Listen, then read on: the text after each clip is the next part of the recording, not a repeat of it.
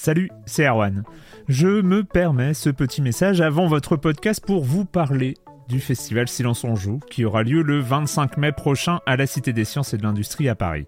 De 10h à 22h, on vous prépare une journée qu'on espère passionnante avec des discussions, des débats au cœur même de la Cité des Sciences et une soirée mémorable dans un grand amphithéâtre. La billetterie est ouverte, le lien est dans la description des derniers épisodes et vous trouverez aussi un lien vers la programmation. C'est 20 euros pour la journée et la soirée, et si vous voulez juste passer nous voir en journée, il suffit d'une entrée classique pour la cité, c'est 13 euros tarif plein avec éventuellement des réductions. C'est la première fois qu'on organise un truc pareil et on espère vraiment que vous répondrez présente et présent. En tout cas, nous, on a très envie de vous croiser de rencontrer celles et ceux qui nous écoutent chaque semaine. Rendez-vous donc le 25 mai et je vous laisse avec votre épisode de Silence en joue ou de la bande-annonce ou de Gâchette gauche ou de Dans la boucle. Enfin bref, bonne écoute.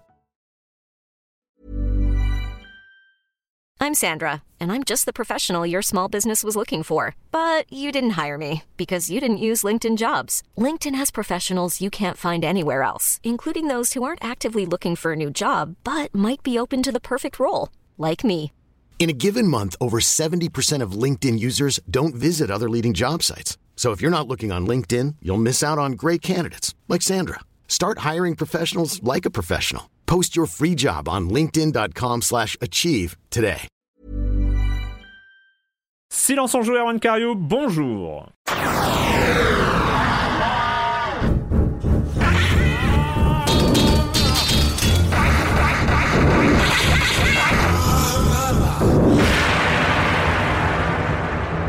Au programme cette semaine, on va parler de Lake, de The Gunk, de White Shadows, et puis, et puis, évidemment, c'est la tradition. Il y a plein de traditions dans, ce, dans cette période de l'année, fin d'année, début d'année. La tradition de début d'année, c'est les attentes, les jeux qu'on attend en 2022. Donc, on va faire un petit, euh, un petit tour d'horizon euh, de tous les jeux à venir en 2022 qui s'annoncent déjà, peut-être, comme une assez bonne année du jeu vidéo.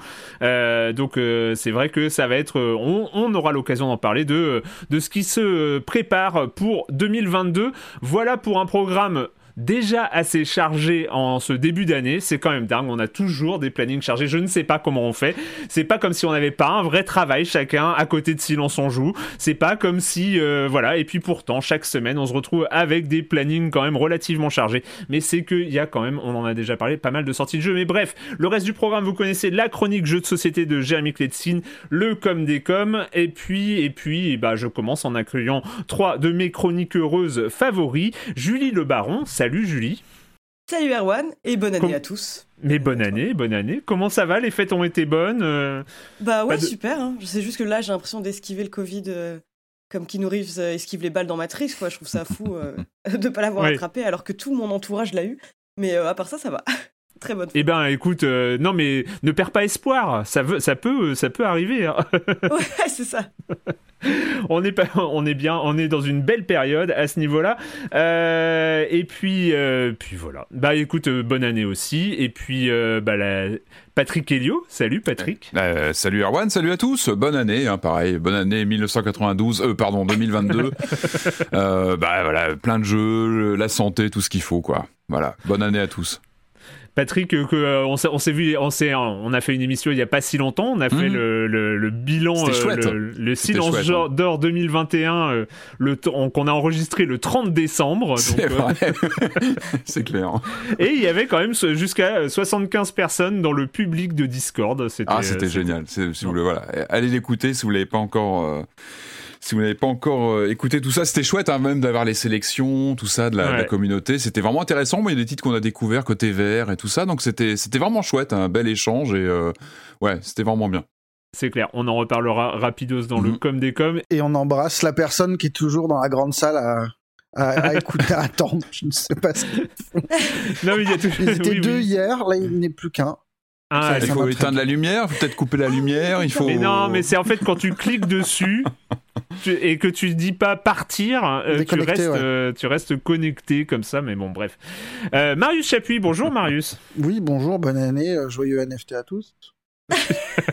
ah, tu y vas direct comme ça. Bon, bah euh, de écoute, plein on a pied. que ça là, c'est le début d'année. Je suis Quelle désolé, entrée en un matière. mail sur deux, c'est euh, NFT quelque chose. Il y en a marre. Euh, ouais, et bah écoute, et bah du coup, on va commencer par toi, Marius. Parce que Ah. Euh, par, euh, bah, c'est- il y a eu des annonces hein, dans les quelques semaines euh, écoulées depuis euh, notre bilan 2021, en tout cas le bilan 2021 de l'équipe, le dernier enregistrement euh, qu'on qu'on a fait. Euh, Il y a eu quelques news, dont une news qui n'est pas passée inaperçue du côté d'Ubisoft encore et avec des NFT encore. On va pas passer inaperçu. Je sais pas, hein, je sais pas si le monde retient son souffle devant Mm. Dogami, mais euh, mais oui, oui, hier, euh, donc euh, donc mercredi euh, 5 janvier. Mhm. Il n'aura pas fallu attendre bien longtemps dans l'année pour que le, le truc revienne. Euh, Ubi a présenté euh, son premier jeu NFT Play to Earn, c'est-à-dire qu'on vous promet de gagner de l'argent euh, grâce à des petits chiens qu'on peut élever sur, euh, sur l'application mobile Dogami, qu'on peut croiser. Alors, les petits chiens sont des NFT, évidemment, Mhm. et on Bah oui, peut les, les élever, les, grand- les faire grandir comme des Tamagotchi, et après on peut les croiser et revendre ces petits, euh, ces petits chiots pour, euh, pour faire plaisir à, à tous les crypto-bros de la planète. Mm.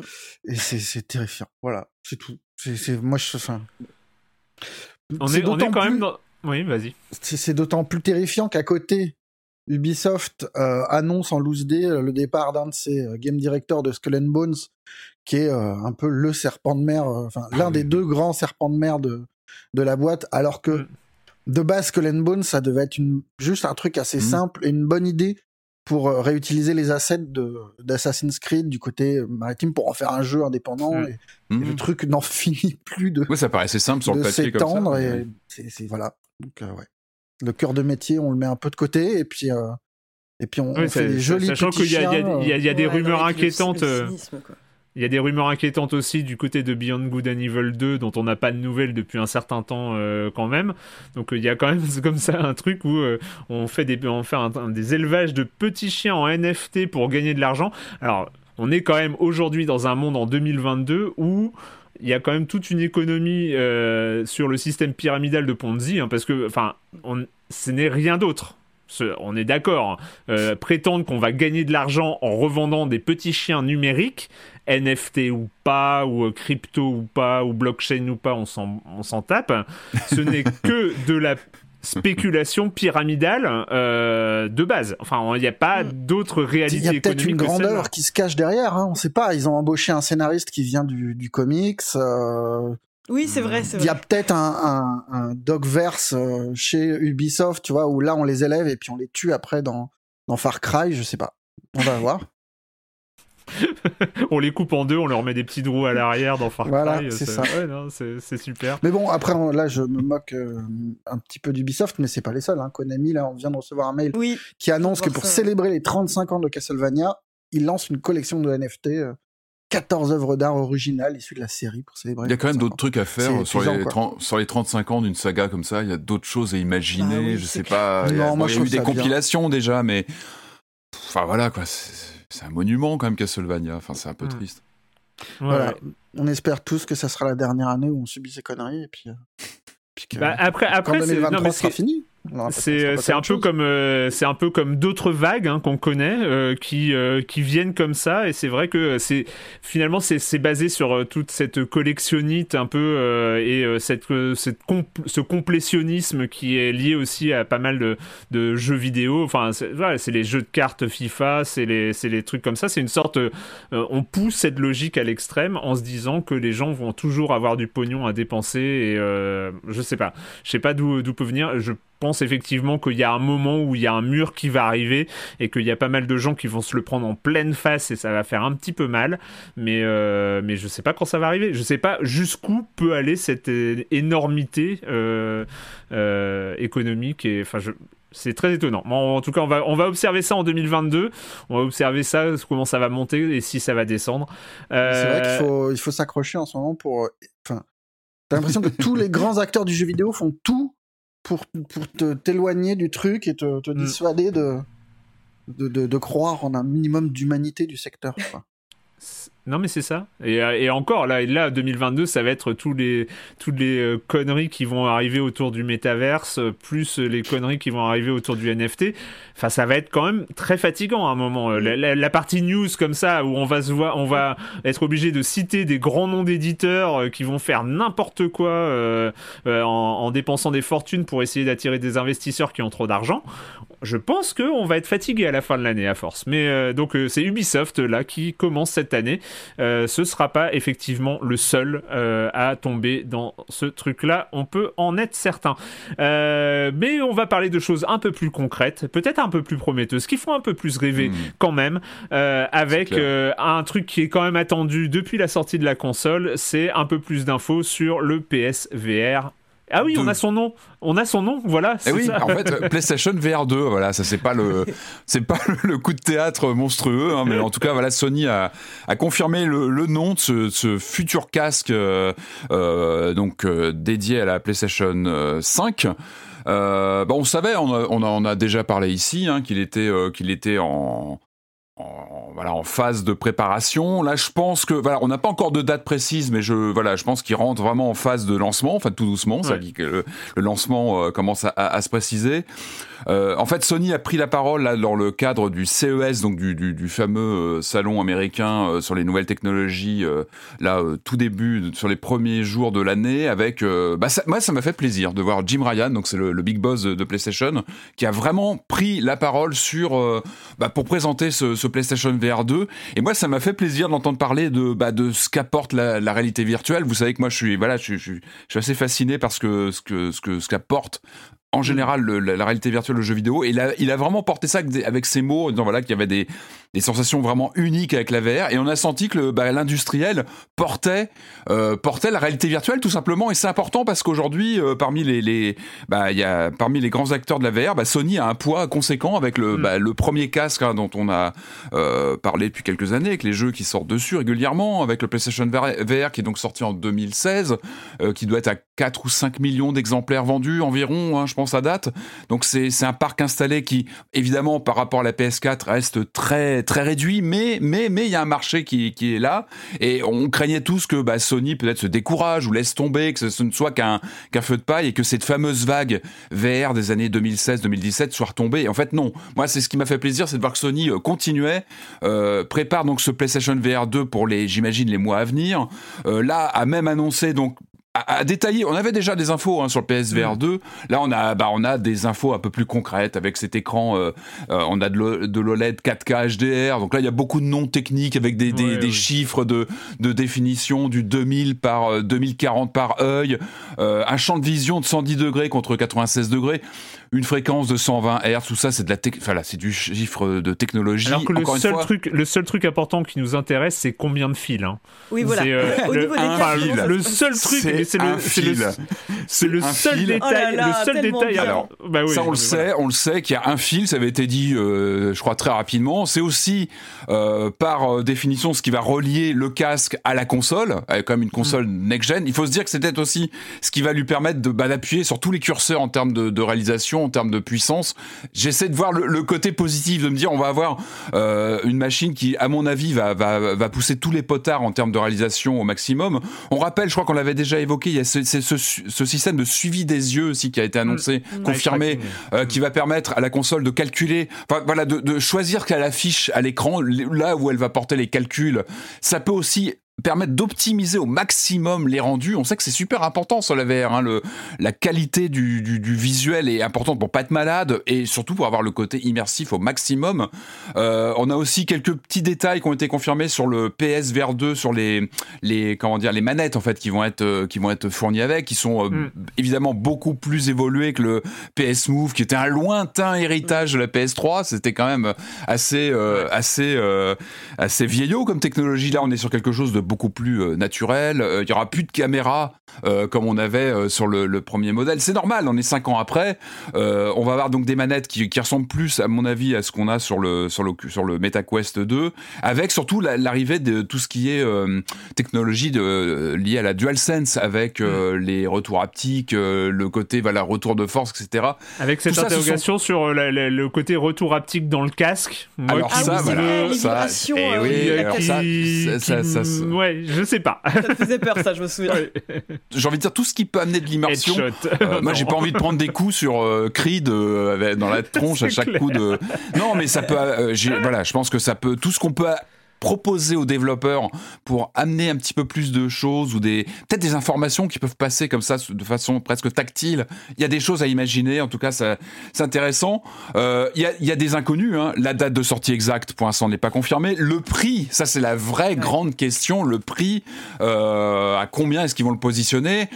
Moi, je les vois mal aller plus loin que le 400 ou 399 euros, qui était le prix un peu stratégique du, du je crois, du premier PSVR au lancement, donc était sous les 400 à l'époque. C'était vraiment euh, quelque chose de très agressif sur ce marché qui était naissant. Aujourd'hui, on est quand même dans une configuration euh, différente. Hein. Euh, les, les, configurations PC sont, sont là.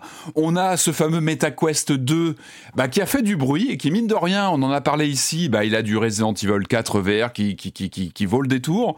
Il est dans les 3 350 euros environ. Il est sans fil. On a vraiment une solution, euh, moi j'ai mm. expérimenté, qui est vraiment facile à, emmener avec soi. Et ils ont vraiment eu ce. Euh, enfin voilà, avec le MetaQuest 2, il y, a, vraiment une solution qui, qui, tourne bien. Donc là, je pense que la concurrence a aussi évolué. Euh, je pense que Sony, à mon avis, vont jouer sur le côté, bah, on en parlait, sophistication, réalisation graphique qui va être au-dessus donc du MetaQuest 2, hein, sensiblement. Et puis il y avait quand même une PS5 derrière avec ce fameux fil. ça va être de l'USB-C je crois que ça a été confirmé, mais qui va permettre de mouliner des jeux euh, plus puissants. donc ça bah va être aussi bah un, argument, un argument de, de, de voilà de, de, qualité graphique qui va être au-dessus. Donc on aura ça et puis j'imagine le MetaQuest 2 qui sera euh, un peu plus abordable mais autonome. Donc on va avoir un, voilà un marché qui va se répartir entre deux principalement sur ce et avec avec euh, à l'occasion à l'occasion de cette annonce eh du PSVR 2 il y a une petite enfin c'est eh franchement on est on est sur une sorte de petite friandise qui arrive avec c'est l'annonce du côté de Guerilla. Et oui, avec un, un, volet de Horizon, donc la fameuse série Horizon qui est devenue mm. bah, un, des, des, euh, un des, des, comment dire, des titres forts PlayStation et qui, avec un nouveau volet qui arrive sur PS5 là, dans, les, dans les semaines qui viennent, avec un volet spécifique au PSVR 2, donc qui va s'appeler Call of the Mountain. Euh, on a quelques images qui sont passées, ça a l'air très beau, en tout cas sur le rendu comme ça à l'écran, il faudra vérifier euh, casque sur les yeux dommage, hein. ce, que, ce que ça donne. Ah mais je, pense que, je pense que le but, ça va être d'avoir une vitrine, ça va être un titre vitrine. C'est vrai que pour l'instant, on manquait, c'est vrai qu'on parlait de chiffres, de, de fils, etc. On va commencer à parler de titres, de jeux, parce que c'est ça aussi. Qu'est-ce qu'il va y avoir dessus? Parce que le but d'avoir une machine comme ça puissante, c'est d'avoir des jeux qui envoient visuellement. Et je pense qu'un titre comme ça, euh, allez voir les images, hein, on les voit, euh, voilà, sur les, elles sont dispo en, vidéo. Ça fait envie parce qu'on est quand même sur quelque chose de très euh, gourmand visuellement. Enfin, par définition, Horizon, ce sont des jeux très chiadés, très fins. Et, euh, et je me dis, ça y est, on, on, on va commencer à pouvoir entrevoir ce que va apporter ce PS VR2 en termes de, bah, de finesse, de, de rendu. Avec... Ce, qui est marrant, ce qui est marrant, c'est que sur la, la, petite vidéo qu'on a eue sur mm. Horizon, euh, c'est euh, parce que moi, il y a toujours cette question qui se pose sur euh, ce qu'on nous montre, c'est mm. c'est quoi les mouvements du joueur et tout ça. Là, joueur immobile sur une mm. barque, on connaît quand on a fait un peu de VR, on connaît le, ce truc de mettre le de ne pas mettre le joueur en mouvement pour pouvoir lui en mettre plein les yeux à côté et pas générer de générer de cinétose. Et donc là, on était bien dans ce cadre-là, c'est-à-dire qu'on était assis tranquillement à l'arrière d'une barque qui avançait avec des grosses papates de monstres mécaniques qui, euh, qui arrivent juste à côté. Donc on est en tout cas, dans ce qu'on a vu, on est vraiment dans la lignée plus d'une démo technique, d'une démo visuelle, d'une démo d'immersion que d'un vrai jeu. Alors il peut y avoir un peu d'interactivité après, mais c'est vrai que rien que sur les quelques secondes qu'on a vu, parce que c'est, il y a un long discours du boss de Guerilla et il y a 4 euh, secondes de vidéo, euh, et, sur ces 4 secondes là, on a plus l'impression d'avoir une sorte de petite démo technique un mm. peu bluffante euh, à la façon du requin, ou enfin qui reste quand même une des applications les plus peut-être les plus jouées parce que c'est celle qu'on ah bah, bah, passe en démo quand on veut montrer le casque VR, la, la plongée sous-marine du, du, du premier PSVR en fait. Oui, qui était un choc. Et là, je pense que l'idée, c'est de, de, de, voilà, de, De laisser augurer ça. un peu ce que pourrait être un choc comme ça visuel. On espère le- une déperdition le, la moins importante possible par rapport au, au rendu visuel qu'on a là sur un écran plat. Euh, ça serait parfait de plus avoir d'effets de, de, bah, de pixels ou le moins possible. Euh, voilà, moi j'espère qu'un jour peut-être un Resident Evil 8 qui a pas pu arriver Village sur le PSVR, j'imagine parce qu'il y avait certainement une déperdition quand on pense aux, aux textures très fines du jeu. Euh, là, on se dit bah peut-être que ça va devenir euh, imaginable sur voilà une configuration comme ça où ce sera plus fin. Et puis encore une fois, le confort de jeu sera là. De, plus c'est fin sûr. et plus c'est agréable à regarder, et moins on est malade, mieux on est à l'aise dans cet univers. Et là, c'est intéressant en plus la démo, comme tu dis, hein, c'est un, un champ de vision bah, très VR euh, compatible. Euh, ils ont annoncé qu'on serait un autre personnage euh, que l'héroïne de la série, donc il y aura aussi ce côté voir le, le monde autrement. Euh, ça leur permet aussi d'alimenter cette, cette franchise que, qu'ils veulent vraiment pousser chez Sony bah, comme une des, bah, un des, comment dire, un des étendards hein, de, la, de la PS5, notamment avec le nouveau jeu qui arrive. Donc voilà, après il nous faut d'autres jeux. Quoi. Il faut que les éditeurs tiers suivent. Ça c'est aussi la grande question. C'est qu'en termes de contenu, c'est important que, que ça arrive. En tout cas, ils sont là. Ils lâchent pas l'affaire et euh, moi je suis vraiment impatient de voir ce que va donner ce PSVR 2, clairement. Nous, on l'attend pour 2022, même s'il n'y a pas une Alors, on date espère, il n'y a pas de date, mais bon, on imagine que. Mais après, il faut dire que voilà, avec les difficultés de production pour avoir même Bah une oui. PS5 aujourd'hui, euh, Ah oui, j'imagine que c'est ça va être une autre ça va, je sais pas ce que ça va donner en termes de production. Euh, Il y avait des rumeurs qui avaient, voilà, qui avait déjà une- un pan de production lancé. Hmm. Maintenant, bon, voilà, la- la- la- on connaît la, difficulté du marché, que ce soit PS5, Xbox Series X. En ce moment, c'est encore très très compliqué de trouver des consoles. Donc euh, le casque, euh, pff, voilà, je pense qu'il y, a il y a une part d'inconnu sur les livraisons et sur la disponibilité. En tout cas, voilà, s'il était euh, comme ça annoncé au CES, on peut imaginer, voilà, que dans les mois qui viennent, ça se, ça se précise. Euh, quand même une licence qui disparaît? Bah, f- pas une licence, mais un nom, un grand nom, euh, John Madden, hein, qui est un, un nom évidemment du, du, du football américain. Qui, on a appris sa disparition à l'âge de 85 ans il y a quelques jours. Euh, grand entraîneur de la NFL, une personnalité du sport américain évidemment. Alors moi, c'est pas du tout ma tasse de thé en termes de, de sport. C'est pas du tout quelque chose qui me touche en termes de. Je suis pas un spectateur de ce genre de sport. En revanche, évidemment, quand on est dans le jeu vidéo, bah, c'est un nom qu'on connaît par cœur, John Madden, parce que euh, il est voilà, il était très associé à Electronic Arts, qui a d'ailleurs euh, rendu rendu hommage euh, lors de lorsqu'on a appris sa disparition. Euh, bah, cet entraîneur qui euh, qui a associé son image au jeu euh, bah, au jeu John Madden Football depuis, je crois, 1989, c'est quand même pas rien, euh, avec un Et premier plus volet à, qui plus était. à euh, titre de commentateur que d'entraîneur. Ouais, il hein, était parce voilà parce qu'il voilà, entraîneur il- dans les années 60. Et puis après, voilà, il était très connu pour ses, bah, voilà, c'est, c'est comment dire, sa présence en télévision, en, voilà, en Mhm. commentaire de, de, de, de, de matchs. Euh, donc un premier jeu qui était sorti en 89 sur Apple II, euh, Commodore, PC Amiga, porté sur Mega Drive, et puis toute une série de jeux. En fait, son nom était vraiment euh, très associé chez les joueurs de jeux vidéo. On, on pense John, Mad- John Madden, bah c'est, bah voilà, c'est, sont les jeux de, de, de Ah bah, football américain. moi, j'ai j'ai par- j'ai parlé un peu euh, ironiquement, mais d'une licence, c'est que, en tout cas, de ce côté-là de l'Atlantique, Oui, Madden, c'est avant tout, c'est avant Ah bah, tout une licence de jeu de football américain. Complètement. Euh, plutôt avant même, euh, enfin, Mais c'est très. en limite, c'est pour qui, qui ne s'est pas renseigné vraiment de, sur ce qu'il y a derrière. C'est Oui, tu même peux pas qu'il y a une personne en fait. C'est une marque. Mais là, c'est ouais, là que tu vois le, la, la force de ce qu'avait choisi de faire Trip Hawkins. Donc Trip Hawkins, c'était le fondateur d'Electronic Arts dans les années 80, qui très tôt avait décidé, ça avait été un des pionniers dans cette idée d'associer des, des, des sportifs réels et des jeux. Euh, je crois que le premier jeu, c'était en 83, c'était One on One, Larry versus Bird. Euh, vraiment, c'était le tout premier jeu qui associait. Magic, Magic Euh, qui- Bird. Pardon? C'est Magic, Magic. versus Bird. Tu peux Ouais. pas faire Larry versus Bird. c'est- ça Non, ouais, c'est- ouais, ça, ouais. Et en fait, il avait, il avait mis, bah voilà, leur photo euh, sur la jaquette. Il avait mis, euh, il avait mis, euh, bah voilà, il avait la, la communication était autour d'eux. Ils avaient été consulés pour. Enfin, c'était vraiment son, euh, Hmm. bah, c'était son, son idée d'associer des sportifs réels. C'est aujourd'hui, ça paraît tellement évident d'avoir des vraies personnalités associées à des jeux vidéo, mais c'était tout nouveau à l'époque. Et puis, bah, John Madden, c'était, bah voilà, on était vraiment là-dessus, euh, un grand nom évidemment associé à cette euh, série de jeux vidéo, évidemment. Le com des com des Trois semaines. Alors, euh, parce que le programme a quand même été chargé, hein. on va faire un petit bilan euh, silence on joue, c'est-à-dire qu'il y a eu euh, mi-décembre, il y a eu le bilan 2021 de la team silence on joue. la semaine suivante, il y a eu un entretien, un entretien avec Marine Mac sur les sur les concepts artistes. Je vous conseille cet entretien si vous ne l'avez pas écouté. Je crois que tu avais reçu Marine aussi, Julie, en, en stream, non je, je devais la, recevoir, mais. Euh, ah, ça avait été annoncé, mais tu Avec les. Ouais. Les, le protocole sanitaire, en fait, ça n'a pas pu se faire, mais euh, du coup, euh, en début d'année, ouais, je la, je la, recevrai et on jouera ensemble un jeu. Et c'était, vraiment super. Ouais, son livre est incroyable, on l'a déjà dit, et, mais j'ai trouvé l'entretien vraiment super intéressant, c'était cool en tout cas.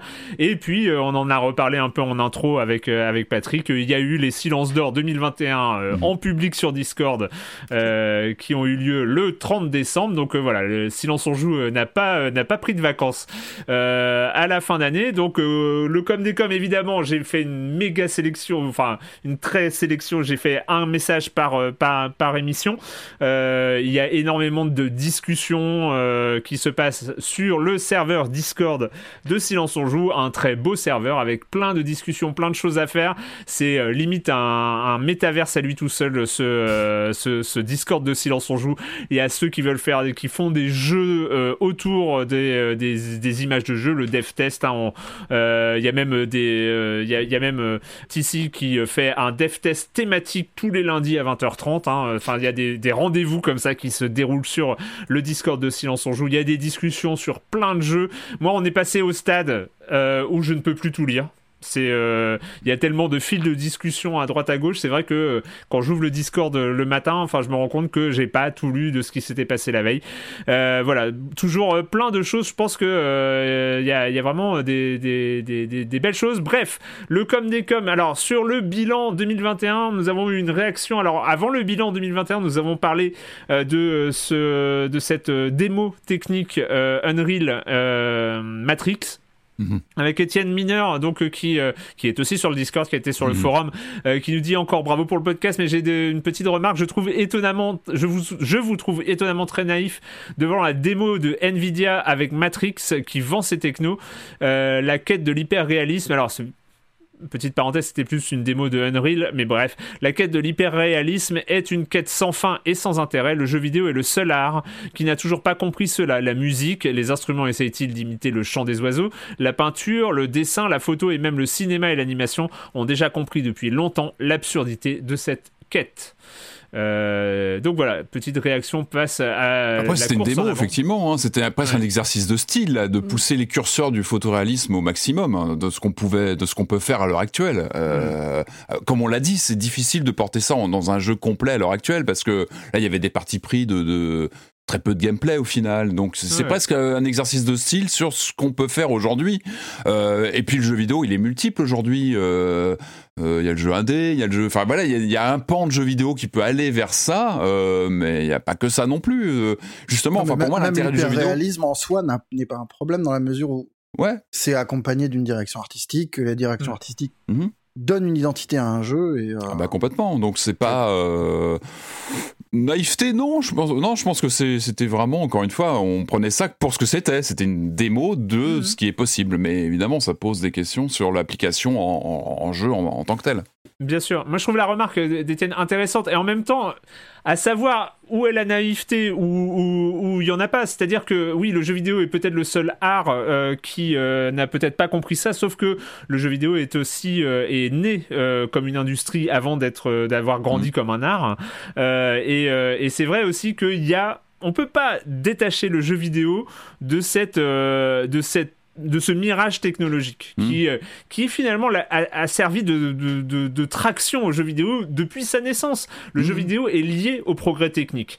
Euh, qu'on le regrette, qu'on puisse le regretter, qu'on puisse en avoir rien à faire. Je veux dire, aujourd'hui, il y a plein de développeurs, de gens qui, euh, comme le dit Étienne, qui, euh, qui ont, qui ont euh, complètement laissé cette quête de l'hyperréalisme, et tant mieux. Enfin, aujourd'hui, on peut faire des jeux, que ce soit le retour du pixel l'a bien montré, le, même aujourd'hui, plein de designs dont on parle hein, dans, dans, dans, Silence on joue s'en foutent vraiment de, de l'hyperréalisme. Sauf que le jeu vidéo reste une sorte d'industrie technologique. On peut mmh. pas le séparer séparer. On peut pas séparer le jeu vidéo. Oui, mais c'est vrai pour le cinéma aussi. Enfin, oui, oui, pardon, mais, quand Avatar débarque, c'est une révolution euh, hmm. et c'est comme ça qu'on nous la vend. Euh, quand Jurassic Park débarque, c'est une révolution numérique aussi et, euh, ça n'empêche pas de faire des œuvres aussi.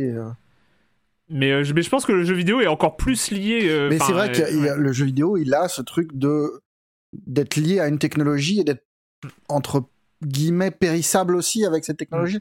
Il, plus que les autres, je trouve qu'il souffre d'un vieillissement technologique. Euh, bah, sauf les, les technologies un peu, un peu atemporelles comme, comme, la full motion vidéo qui permet un photoréalisme. Euh, si on peut même, dire, même, euh, même le, retour, le, retour du pixel l'a très bien montré. Bah c'est que on est après avoir parce que ce qui s'est passé au moment de la sortie de la première PlayStation, quand Sony a mmh. essayé d'imposer au forceps le passage au polygone, bah, ça a détruit à, cette époque-là, à la fin des années 90 et début des années 2000, ça a complètement ravagé un savoir-faire euh, du pixel qui commençait avec, euh, avec les, Super NES et les autres à avoir vraiment euh, trouvé comme ça une qualité graphique et tout ça, et quelque chose qu'on a retrouvé après dans les, dans les années 2000. Et aujourd'hui, je pense qu'on a un marché beaucoup plus diversifié et voilà, qui est équilibré en fait entre Parce qu'on arrive aussi à se détacher de cette course à la technologie, mais qui reste là, encore, voilà, qui est là, c'est difficile c'est difficile d'en faire abstraction. Et je pense c'est une vitrine. C'est une vitrine. Cette démo, c'était une vitrine.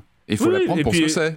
Et euh, c'est peut-être une malédiction aussi. Je, moi, je on peut le penser que c'est aussi une malédiction, cette, euh, cette quête un peu infinie de, de la puissance technologique, mais c'est indissociable quand même. Enfin, moi, je pense que c'est indissociable. Puis c'est intéressant à suivre, c'est rigolo à suivre. Hein, le Keanu Reeves, euh, enfin, pas digitalisé, mais numérisé comme ça, c'est pas du jeu, mais c'est intéressant de, de voir jusqu'où on peut aller. Et d'ailleurs, on l'a souligné, c'est pas encore complètement probant. Il y a encore des, des stigmates de. Hmm. on voit que c'est encore un avatar euh, numérique, mais si c'est de plus en plus difficile à détecter, mais c'est intéressant aussi de voir comment l'image de synthèse, l'image numérique évolue.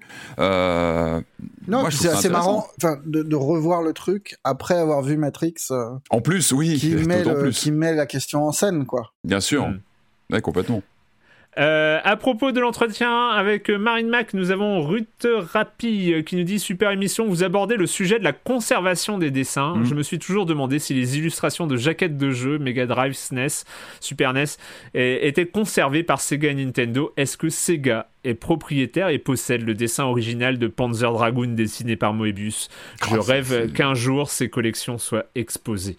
Et, euh, et ouais, mais, non, mais en fait, ça c'était. Euh, Mm. C'était dans la conclusion de l'entretien avec Marine, euh, on a abordé le, le, sujet de la conservation. Alors il y a la conservation des dessins papier de l'époque, euh, l'époque Panzer Dragoon, etc. Donc est-ce que l'original de Moebius euh, qui a servi pour la jaquette de Panzer Dragoon existe toujours? Grande question. Mais là, on a aussi parlé de la conservation numérique des concept art, mm. bah, parce qu'aujourd'hui, qui sont faits sur Photoshop et, et sur d'autres outils. et il y avait cette tristesse de se rendre compte qu'il y avait pas mal de studios qui avait pas de vraie politique de conservation, alors qu'il y avait vraiment des œuvres d'art qui étaient créées pour, euh, pour euh, la, conception des jeux. Euh, et c'est vrai, voilà, il y, a cette citation dans le livre de Marine concernant Life is Strange 2 où ils savent pas trop où sont les milliers de concept art qui ont servi à la conception du jeu. Et c'était là, ah, c'est dommage quoi. Enfin, il y, y, a vraiment quelque chose. Bon, Bref, c'est un, vaste sujet et on en sera peut-être amené à en reparler. Et sur euh, l'émission du 31, nous avons Otosno, ah oui, sur une remarque très très juste. Super épisode, j'adore tout ce qui est bilan, ça permet dans une certaine mesure de revivre les moments marquants de l'année. Cependant, je ne peux que m'indigner en voyant qu'il n'y a pas eu la question rituelle et quand vous ne jouez pas vous faites quoi, qui selon oh, moi ah doit exister ah même lors des épisodes spéciaux. Et là, et là, quand j'ai lu ça, je me suis dit mais oui, mais qu'est-ce Mais qu'est-ce que j'ai foutu? J'avais autour de moi, j'avais Bertrand, j'avais Je ne suis pas un robot, j'avais euh, euh, j'avais Vlad, j'avais euh, même au moment où se finit l'émission, j'ai même Red qui est là, j'ai Cytoplasme qui est sur scène aussi. J'aurais pu faire et quand vous ne jouez pas, vous faites quoi avec avec avec ces auditeurs qui participants très très actifs du Discord et modérateurs? Et je ne l'ai pas fait et je m'en excuse très très très platement. je ne sais pas. Je ne sais pas ce qui s'est passé. Peut-être que c'est vrai que.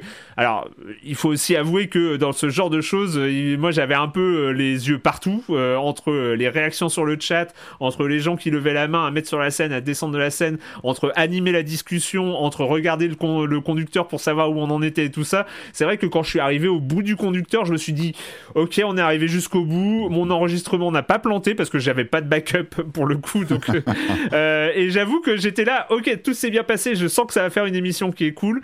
Et, euh, et, ça m'est sorti de la tête et je m'en excuse. Je suis désolé.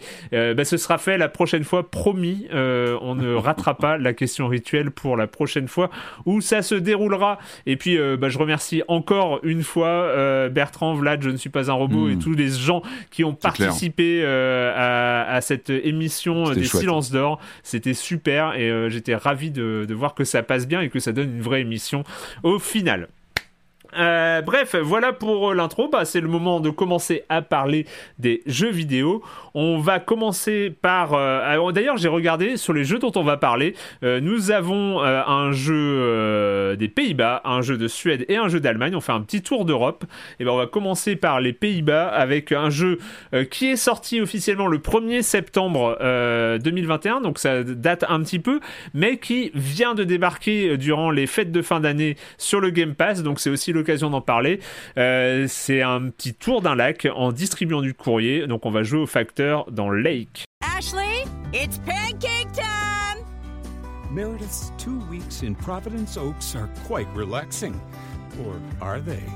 Will she reconnect with her best friend Kay? Brings back memories, doesn't it? Any memory in particular you're thinking of? Will she get into trouble? I advise you to answer the following three questions truthfully. Will she fall in love? We could have a cup of tea at my place.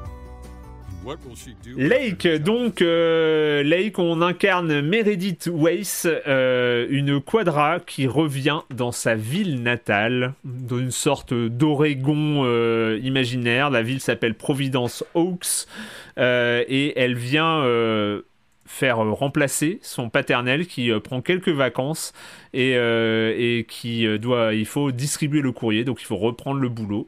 Voilà. Alors le truc est pas forcément le scénario le plus palpitant. palpitant voilà au départ mais en même temps ça éveille la curiosité. Lake Julie qu'est-ce que Qu'est-ce que ça fait de distribuer le courrier comme ça euh, dans les années 80 en plus J'ai pas, Eh bah oui, en plus, dans les années 80. C'est ça. Euh, au, début, je me demandais pourquoi ça se déroulait dans les années 80, et puis je me suis rendu compte que, bah, parce que dans les années 80, en tout cas, euh, elle prend le temps de discuter avec tout le monde pendant sa tournée. Enfin, c'est, on est dans une époque où il n'y a pas besoin de, de, payer les facteurs pour qu'ils rendent visite aux personnes âgées. Quoi. C'est, mm. Là, c'est vraiment hyper reposant. Et moi, ce qui m'attirait vachement, enfin, dès que j'ai vu le pitch, euh, j'ai eu hyper envie de tester ce jeu parce que je me suis dit, ça ressemble à euh, du Death Stranding hmm. sans, euh, sans les Kojimeries et j'étais un peu curieuse de voir ce que ça pouvait donner. Je me suis dit, ça va me, ça va me reposer un peu la tête et en fait, j'ai été pas mal, bah, pas mal prise par l'histoire, quoi, parce que après, hmm. bon, le jeu fait pas de fausses promesses. C'est vraiment littéralement, bah, comme tu l'as dit, on incarne. on incarne une quadra qui, qui va distribuer du courrier. Et c'est ça. Toutes les journées se résument à distribuer du courrier. Donc on a des colis, on a, des, on a une petite fourgonnette qu'on conduit et bon, qui, est, une horreur à conduire, mais c'est pas grave parce que c'est quand même ultra reposant. Et sa journée, c'est ça, c'est euh, livrer 5 colis, 3 lettres et discuter avec les gens. Et à la fin de sa journée de travail, elle peut avoir le choix entre euh, essayer de faire des efforts un peu pour euh, rencontrer des gens ou rester chez elle à regarder la télé ou bouquiner. Et c'est et le jeu se limite pas à ça parce qu'il y a quand même effectivement quelques petites histoires, des, des mini-quêtes annexes, euh, mais vraiment, euh, c'est, ça reste quand même très réduit. Et moi, je trouve que c'est un jeu qui m'a énormément reposé. Vraiment, hmm. j'ai, trouvé ça ultra détente et presque ennuyeux, mais justement ennuyeux dans le bon sens du terme, parce que ça faisait vraiment longtemps que j'avais pas pris le temps de, de m'ennuyer comme ça, et j'ai trouvé ça ultra agréable, quoi. Et donc, en fait, ouais, donc le personnage de Meredith, on sait qu'elle a une vie, un rythme de vie beaucoup plus effréné en ville, où elle officie en tant que programmatrice, et donc il va un peu y avoir des, ça reste quand même un jeu narratif. Il y a des questionnements qu'elle va avoir par rapport à la vie tranquille qu'elle mène actuellement et celle qu'elle a laissée derrière elle. Et, et moi, j'ai trouvé ça franchement euh, bah, vraiment chouette. dans la partie euh, scénario, la partie histoire, euh, peut-être le aussi le mécanisme qui est assez intéressant, c'est que euh, la partie gameplay, c'est distribuer courrier, mais en fait, on, se rend compte que ça permet de chapitrer les histoires, de, mm. de faire progresser les histoires avec cette interactivité de base qui est conduire un camion, en fait. Mm. Sachant que le, point à signaler qui est quand même que je trouve vraiment très drôle, c'est que quand tu laisses ton, ta fourgonnette au beau milieu de la route, tu vas voir toutes les voitures s'agglutiner et personne ne fera absolument rien. Mais euh, j'aurais pu choisir d'y voir euh, une IA un peu limitée. Mais moi, je me dis juste, euh, mais non, mais c'est Providence Hawks les gens ne klaxonnent pas, les gens attendent que tu reprennes ta fourgonnette. Ils savent que c'est pour le bien commun, pour distribuer le courrier qu'attendent les gens. Donc euh, on, est, on est sur cette communauté euh, soudée et euh, bienveillante. Patrick ah Ouais, ouais, non mais moi je le trouve très intéressant. Hein. C'est une sorte de relecture de Paperboy pour quarantenaire en fait. C'est-à-dire qu'on n'est plus ce, gamin sur son vélo qui jetait les, les journaux comme dans les années 80. non mais moi je, je, trouve très intéressant ce jeu comme, comme vous l'avez assez bien dit. Hein. C'est-à-dire que le gameplay est plutôt raide, lourd, lent. Il y a une lenteur, une torpeur. Euh, C'est-à-dire qu'on y vient, il faut y venir dans un état d'esprit euh, cool, euh, zen. Il faut se dire voilà, je vais goûter à une expérience narrative où je vais pas appuyer sur le champignon, mais en même temps, bah, on, on, commence à prendre ses habitudes, à, à, préparer sa tournée, à repérer parce que tout est autour de ce lac, comme le, le montre le titre, hein, et on a mm. cette carte avec toutes ces habitations autour du lac, tout tourne autour, et donc on, bah, on, on, on apprécie bah, d'optimiser sa tournée euh, passer par telle ou telle euh, euh, rue pour aller déposer un courrier ou un, colis. Moi, ce que je trouve intéressant, c'est qu'il, s'inscrit dans cette tendance que j'avais évoquée en fin d'année sur Unpacking, sur ce, cette typologie de jeu bah, qui te met entre les mains un gameplay plus ou moins simpliste, hein, que ce soit ouvrir un carton, que ce soit voilà des, choses où on, se concentre, on concentre nos mains sur euh, euh, euh comme ça à la, minute, bah, livrer un paquet. On est vraiment sur une logique assez assez basique et en même temps, ça permet bah, de, dérouler en arrière-plan bah, tout un, bagage narratif. C'est-à-dire que là, ça, va être les rencontres avec les personnes. C'est-à-dire qu'on on se concentre. Hein. Moi, j'étais très quand on joue, on est très très appliqué à repérer ses rues, à aller euh, repérer, euh, comme je disais, les embranchements les plus rapides pour optimiser son, sa distribution. Et puis à côté de ça, il y a tous ces petits arcs narratifs qui se mettent en place avec ces personnages de, bah, comme, tu disais, Julie, du, bas d'une ville des années 80 où il n'y a pas de téléphone portable, où finalement, bah, on va voir les gens quand on doit leur rapporter un chat euh, malade,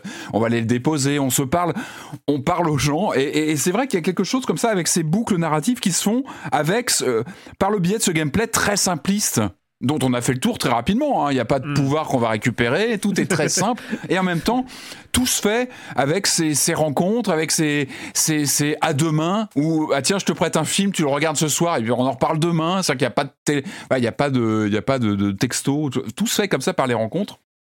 Et euh, donc il y a ça, et puis il y a aussi ce côté moi, que moi je le fais entrer dans cette catégorie que je, moi, je trouve toujours très intéressant de, de travail, de mise en scène d'un travail dans un jeu vidéo. Euh, bon évidemment il y a des exemples très connus, hein, Papers, Please par exemple, où on est dans un quel comme ça, où on, on, on on effectue un travail, c'est jamais anodin. Il y a toujours quelque chose, il y a une dimension humaine toujours. Moi, je pense toujours à Shenmue, hein, le premier Shenmue où il y avait cette longue séquence sur les docks hein, où on était vraiment dans du, travail euh, quotidien, routinier. Et là, c'est ça, c'est-à-dire qu'on est dans quelque chose de, bah, de, de, quotidien où on apprend comme ça à repérer les adresses, à, où on tisse ses liens avec les personnages et on en tire toujours quelque chose en tant que joueur de ces mécaniques de gameplay très euh, très asséchées parce que là, on est vraiment sur des, mécaniques très simple et en même temps c'est un voyage avec de rencontres avec des gens où finalement les les vraies mécaniques sont pas dans le dans la manipulation de ce, de ce, camion qui est, qui est, super lourd à diriger elles sont dans les rencontres dans ces dans ces arcs narratifs et euh, et je trouve ça intéressant. Enfin, je, je, je trouve que ça, mais c'est empreint de nostalgie évidemment parce mm. qu'on est en septembre 86, comme je disais, il n'y a pas de téléphone. On est le vidéo club. En fait, moi j'ai j'ai tenu, euh, j'ai tenu dans, dans, dans, ce petit village où je, me disais ouais bon c'est bah cool, euh, la dame avec ses chats elle est super sympa, on, lit une amitié. Et puis il y a ce moment où on rentre, enfin je, En fait, je, je crois qu'on a une mission, c'est dès le premier jour, hein, je crois qu'on a un colis à livrer. Et là, j'ai pilé, en fait, j'ai arrêté. Il y, a, il y a une affiche du Retour vers le futur. euh, Enfin, ce sont des fausses affiches. hein, ce sont des. Mais oui, Retour mais vers le présent. licence, C'est mais c'est, c'est, c'est, c'est, c'est magnifique. Euh, en fait, j'ai pilé, je vois cette affiche de Retour à le futur, et puis il y a, il y a, il y a un simili Karate Kid juste à côté, il y a un simili euh, labyrinthe avec David Bowie, Avec et on rentre dans le la mouche. euh, Mais c'est tout bête. Alors oui, j'ai cristallisé là-dessus parce que on peut passer une heure à, zoner dans ce vidéoclub parce que toutes les, il y a- y, plein de boîtes de pas, Il y, en VHS. a, il y en a, il y en a une dizaine qui sont en Ah, boucle. il y en a plein. Mais, mais Je en fait, c'est une, et c'est une lettre d'amour, je trouve. On sent que les gens qui ont travaillé là-dessus ont compris ce qu'était un vidéoclub à l'époque. Et puis, bah, évidemment, il y a les échanges avec la, la, la, la, la dame qui, qui, qui, qui tient le, la boutique, qui nous conseille ce film, qui nous le prête. On va le regarder le soir en rentrant. On prend la décision de le regarder ou pas. Et le C'est d'ailleurs- lendemain. C'est d'ailleurs on- assez étrange. C'est d'ailleurs assez étrange que on regarde, on se retrouve avec un vrai film à regarder, alors qu'il n'y a Bien que sûr. des faux films dans la vidéoclub. C'est vrai, ouais. C'est, euh, Même tu vas au cinéma et tu as le choix entre trois films que vous avez probablement vus. Et c'est toi qui choisis quelle séance tu vas Ouais. aller voir et machin. Ouais. Mais pour le coup, c'est des vrais films.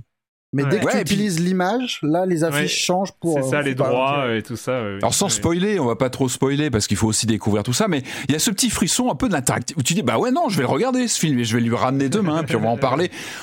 On sent que voilà, il y a, il y a un attachement à, bah, à ce vidéoclub des années 80, ce que ça pouvait représenter sur le côté. Voilà, on, on en parle avec le, le tenancier du vidéoclub, on échange sur les films. Ouais, moi ça m'a fait plaisir parce qu'il y a, il y a quelque chose de, de, y a une vibration de cette époque-là. Et encore une fois, voilà, c'est tout est dans l'échange et il y a, il y a- il y a vraiment quelque chose de très, euh, ouais, très nostalgique. Ouais, puis c'est touchant. Enfin, je veux dire, ça, ça raconte vachement bien cette époque, mais ça raconte aussi la, la fin de cette époque. Euh, on est vraiment à une période charnière, bah, justement, Bien qui sûr. est très bien incarnée par le personnage principal, qui elle, bon, donc euh, travaille. euh, C'est une version euh, idéalisée avec aussi. hein. Ouais. Oui, complètement idéalisée. Enfin, ça, je dire, pense est, que c'est. euh, je me On est dans un conte de fées, quoi. Oui, oui, à, à fond. Euh, Marius. Ouais, moi c'est un jeu. Je l'ai fait. J'ai commencé le jeu euh, quand il est sorti sur PC et je me suis mais mortellement ennuyé, mais vraiment, hein. Mm. parce que le jeu est tout pété, il est moche. Enfin, il est moche. Pas trop, mais en mouvement, il y a, il y a plein de petits trucs gênants. Euh, tu parlais des, des, des véhicules qui, enfin, des embouteillages infinis que tu peux créer euh, en t'arrêtant, mais tout- toute la physique est nulle.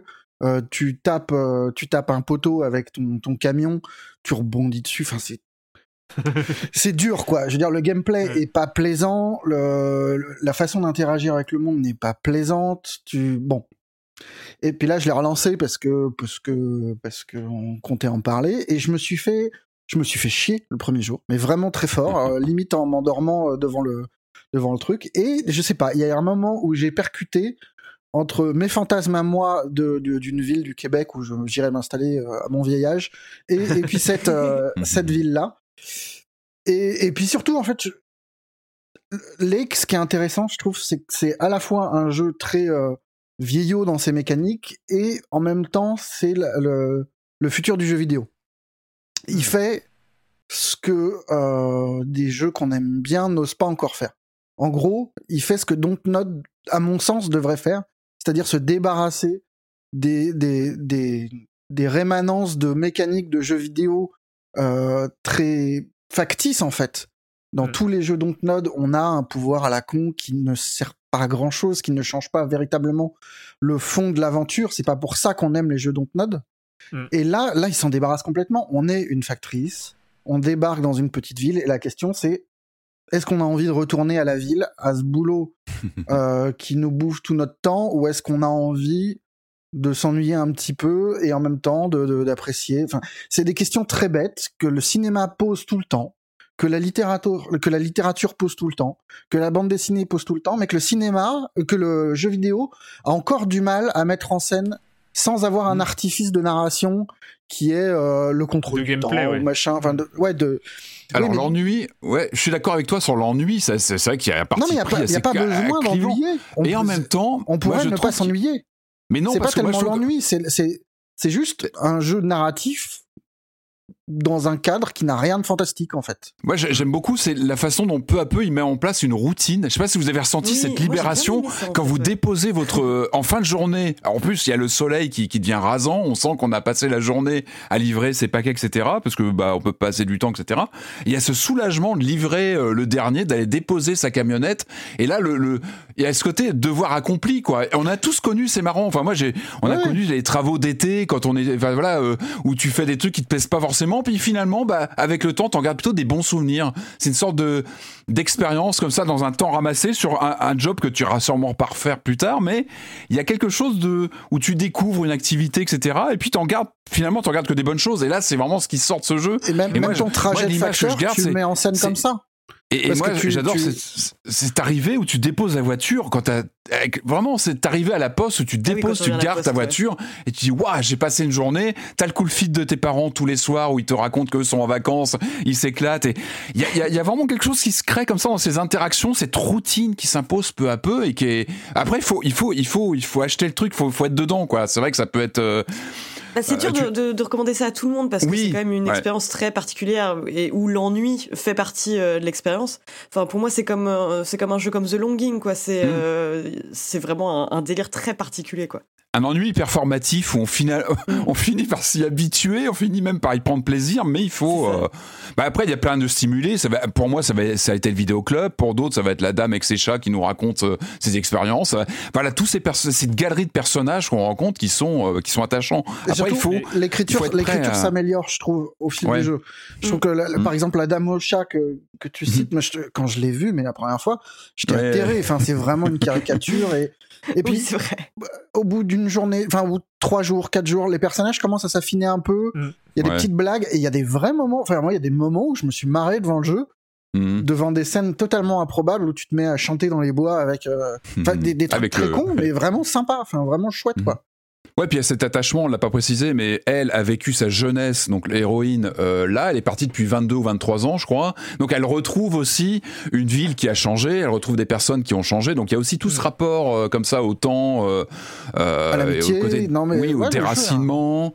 Euh, bah, des vies qui ont changé. on est, on est, on est vraiment, on est vraiment sur le côté. Enfin, c'est une fable qui est très moderne, même s'il est situé en 86. C'est mm. c'est euh, la perte du lien, l'aspect euh, les communautés, le, le, lien entre les gens, etc. Et c'est vachement vrai ce que tu dis, Marius, sur c'est toujours assez marrant de t'entendre dire euh, Lake est l'avenir du jeu vidéo, euh, là où il est euh, en, ayant introduit en disant que c'était tout pété technologiquement. Mais, mais, t'as raison, t'as as entièrement raison. Et moi, enfin, alors je vais peut-être te faire de la peine, Patrick, mais finalement, je me suis dit, tiens, The Good Life.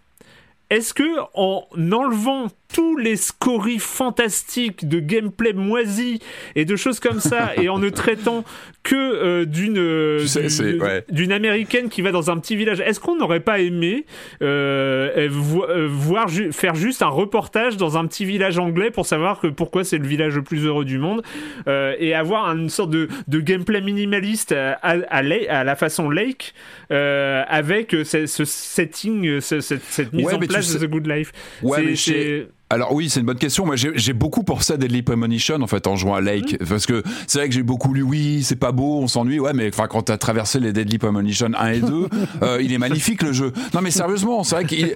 Alors c'est vrai qu'il est, il est pas, euh, il est un peu, il est un peu rustique, mais c'est quand même un simili open world quelque part. Enfin, il y a quand même aussi une volonté de.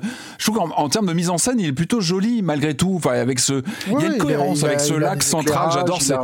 J'adore la mise en scène, j'adore le setting de ce lac central avec euh, toutes les rues autour, etc. Je trouve qu'il est plutôt cohérent. Non, je pensais, mais après, sorry, t'as ce twist policier. T'as toujours ce mmh. ressort un peu de mécanique avec un.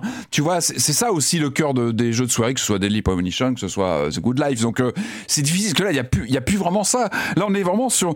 Je trouve que la carte du lac, elle représente le jeu aussi. C'est-à-dire qu'on a ce lac avec, qui représente peut-être un peu l'ennui central, et puis autour, on a toutes ces ces rues avec ses habitants. Et finalement, ce sont tous ces, ces arcs narratifs qui gravitent autour de, bah, du, du vide, peut-être de ce, de cette vie très calme où, en termes de jeu, il n'y a pas de, il y a pas de retournement de situation fou, quoi. On est sur euh, hmm. une vie tranquille et, euh, et justement une citadine qui arrive comme ça, qui arrive avec ses. D'ailleurs, on peut choisir de télétravailler à distance. Je sais pas, vous, avez fait le choix ou pas de répondre aux. Ah oui, pas les mails, mais. On se fait par notre employeur, oui, c'est vrai. Bah ouais. Et du coup, tu dis, bah ouais, quand même, je vais quand même aller, je vais relire quand même ce qu'il m'envoie parce que donc c'est ah, génial. il pose des questions comme ça. Ah moi j'ai pas bossé. Moi, ah le relou quoi. C'est terminé. Le patron, euh, le patron à la con qui nous envoie ces trucs. Ouais, mais je trouve c'est vachement pour le coup, c'est vachement bien d'introduire. Mais c'est bien fichu. Mais c'est bien de l'amener, ouais. De te faire faire le choix, euh, de te dire bah non j'arrête ou bah allez je vais quand même suivre euh, ce qu'il m'envoie. Je trouve ça intéressant. Il pose des questions.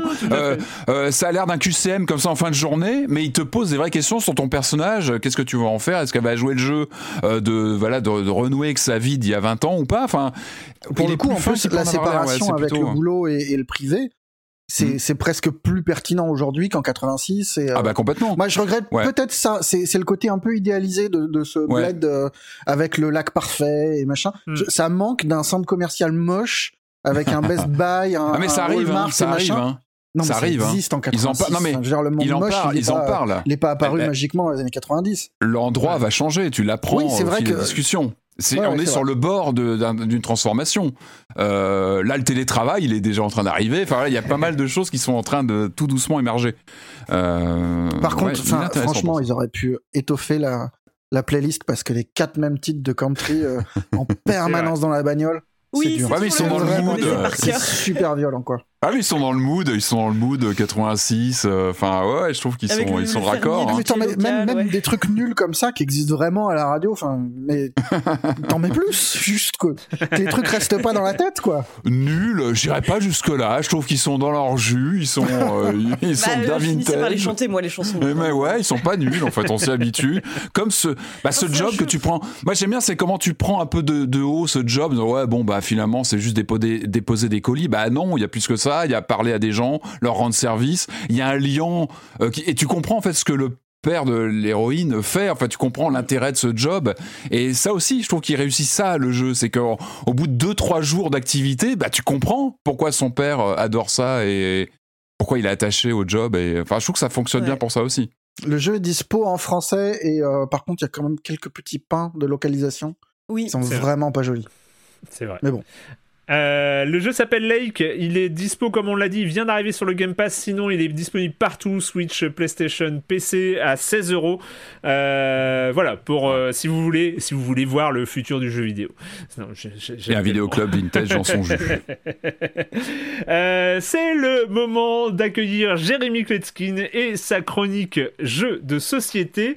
Jérémy qui était là aussi pour pour les silences d'or qui étaient avec nous sur Discord, mais voilà, il reprend, il reprend ses chroniques. Donc, salut Jérémy. Salut Erwan, on avait parlé ici de Seven Wonders Duel et de ses extensions. C'était un spin-off de Seven Wonders, l'un des plus grands succès de l'histoire du jeu de plateau moderne. On va parler aujourd'hui de Seven Wonders Architect qui se déroule dans le même univers, mais cette fois-ci la mécanique est radicalement différente. Enfin, il y a des clins d'œil quand même, mais c'est pas du tout le même jeu. Chacun des joueurs va recevoir l'une des grandes merveilles du monde, donc le colosse de Rhodes, la grande pyramide, le phare d'Alexandrie, etc. Elles arrivent en forme de tuiles qu'on va poser devant soi, donc du côté échafaudage au début de la partie, puis au fur et à mesure, bah, on va les construire en les retournant. Chaque joueur pose aussi devant lui une pile de cartes qui représentent des ressources, de la technologie ou des points, ou des cartes militaires. Et puis on va poser une dernière pile de cartes, elles, face cachée au centre de la table. Chaque merveille a des avantages et puis des inconvénients. Elles se construisent tous de manière un petit peu différente et puis elles ont un pouvoir associé. Elles sont composées de cinq tuiles qu'on va construire du bas vers le haut en répondant aux conditions qui sont inscrites sur chacune d'entre elles. Ces conditions sont dépensées 2, 3 ou 4 ressources. Parfois il faut qu'elles soient les mêmes, parfois il faut qu'elles soient différentes. Et quand un joueur retourne la cinquième, la partie est finie. Mais construire les étages d'une merveille n'est pas le seul moyen d'obtenir des points. En effet, lors de leur tour, les joueurs pourront piocher la première carte sur le paquet du voisin de droite ou du voisin de gauche. La troisième alternative, c'est de piocher une carte à l'aveuglette sur le paquet face cachée au centre de la table. Les cartes représentant donc, on l'a dit, des matériaux, des points, mais aussi des technologies. Dès lors où on a deux technologies identiques ou trois différentes, on obtient des pions spéciaux qui rapportent des points supplémentaires ou des pouvoirs. Et puis il y a des cartes militaires dont certaines vont déclencher de la guerre, alors c'est la guerre générale. Chaque ville va comparer sa force militaire avec celle de son voisin de droite et de gauche. Chaque euh, confrontation remportée rapportera des points supplémentaires. Et voilà, c'est à peu près toutes les règles. Seven Wonder Architect est plus simple, plus rapide, plus accessible aussi que son aîné. Il pourra certainement décevoir certains fans du jeu originel parce qu'il y a quand même plus de chance et euh, moins de stratégie. Mais d'un autre côté, il pourra euh, plaire à un public plus large et moins gamer aussi. Et même si le matériel est vraiment sympa avec ses boîtes thermoformées pour chacune des merveilles, le jeu ne demande pas énormément de matériel, la boîte est assez grande, un peu disproportionnée je pense. Il est vendu entre 40 et 45 euros, ça les vaut, mais ça peut surprendre ceux qui avaient l'habitude dans cette licence de recevoir quand même pas mal de matériel. On va dire que comme il n'y avait pas la quantité, ils ont poussé le curseur qualité pour se rattraper. Voilà, de 2 à 7 joueurs à partir de 8 ans pour des parties d'environ 25 minutes, c'est chez Repos Productions. L'auteur c'est toujours Antoine Boza qu'on ne présente plus, les illustrations sont de Étienne Ebinger et elles sont magnifiques. À mon avis, ce jeu va faire un beau carton et je pense aussi qu'il va durer dans le temps. Et euh, durer dans le temps, bah, c'est pas si facile, hein, n'est-ce pas Erwan? Bye bye Bye bye Jérémy, à la semaine prochaine. Euh, j'ai fait euh, pendant les vacances, tiens, euh, on a commencé à jouer à un, des jeux chroniqués l'année dernière par Jérémy qui s'appelle Last Message.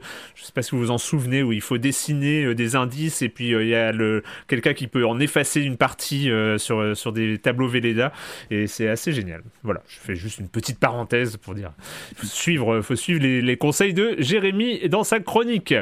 voilà, on va continuer. Je me rends compte, je me rends compte que j'ai oublié un point hyper capital, mais en même temps, pourquoi le mettre à un endroit plutôt qu'à un autre? J'ai pas fait le point abonnement, j'ai pas fait le point abonnement de soutien à Silence en Joue. Euh, ça fait euh, déjà euh, trois semaines, hein, du coup, parce que alors que c'est capital, c'est central, quoi. C'est central. Bah, c'est central, oui, c'est super important parce que c'est c'est vraiment un truc. Et puis j'avais promis aussi de le faire, mm. de, de, de, faire un, un, suivi. et puis bah là, c'est pas rien quand même parce que je crois que la dernière fois dont on en avait parlé, on en était à 274 ou 275. Euh, et donc là, bah, euh, à la date du 5 janvier, donc euh, c'était mmh. mercredi matin, nous en étions à 311 abonnements de soutien à Silence en Joue. Alors je rappelle, hein, c'est une offre spéciale d'abonnement à Libération que vous pouvez retrouver sur offre singulier, donc OFFRE, offre.libération.fr slash SOJ, comme Silence en Joue. Et donc c'est un abonnement à la version numérique de Libération euh, pour 5 euros par mois à la place de 9,90 euros.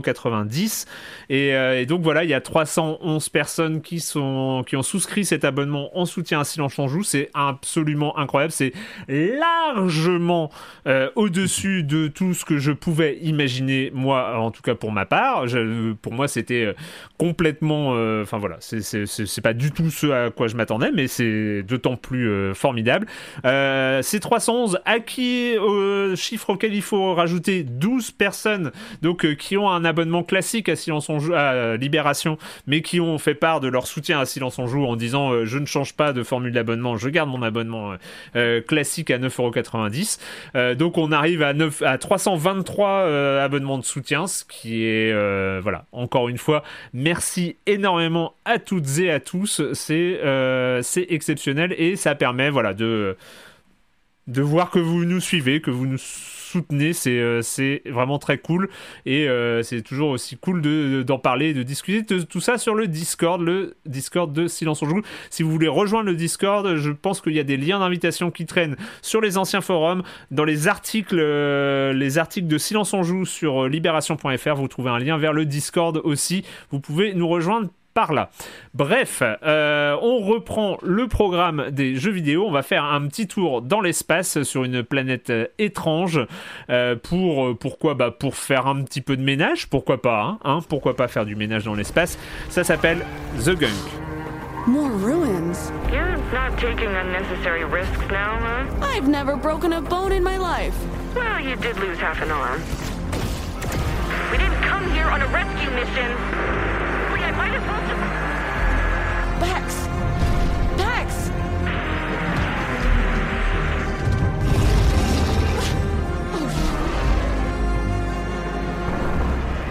The Gunk donc qui est arrivé sur le Game Pass. Donc c'est un jeu qui est disponible sur Xbox et PC euh, via le Game Pass. C'est un jeu d'exploration euh, et comme je l'ai dit, euh, il faut nettoyer un peu tout le bordel qu'il y a sur cette planète.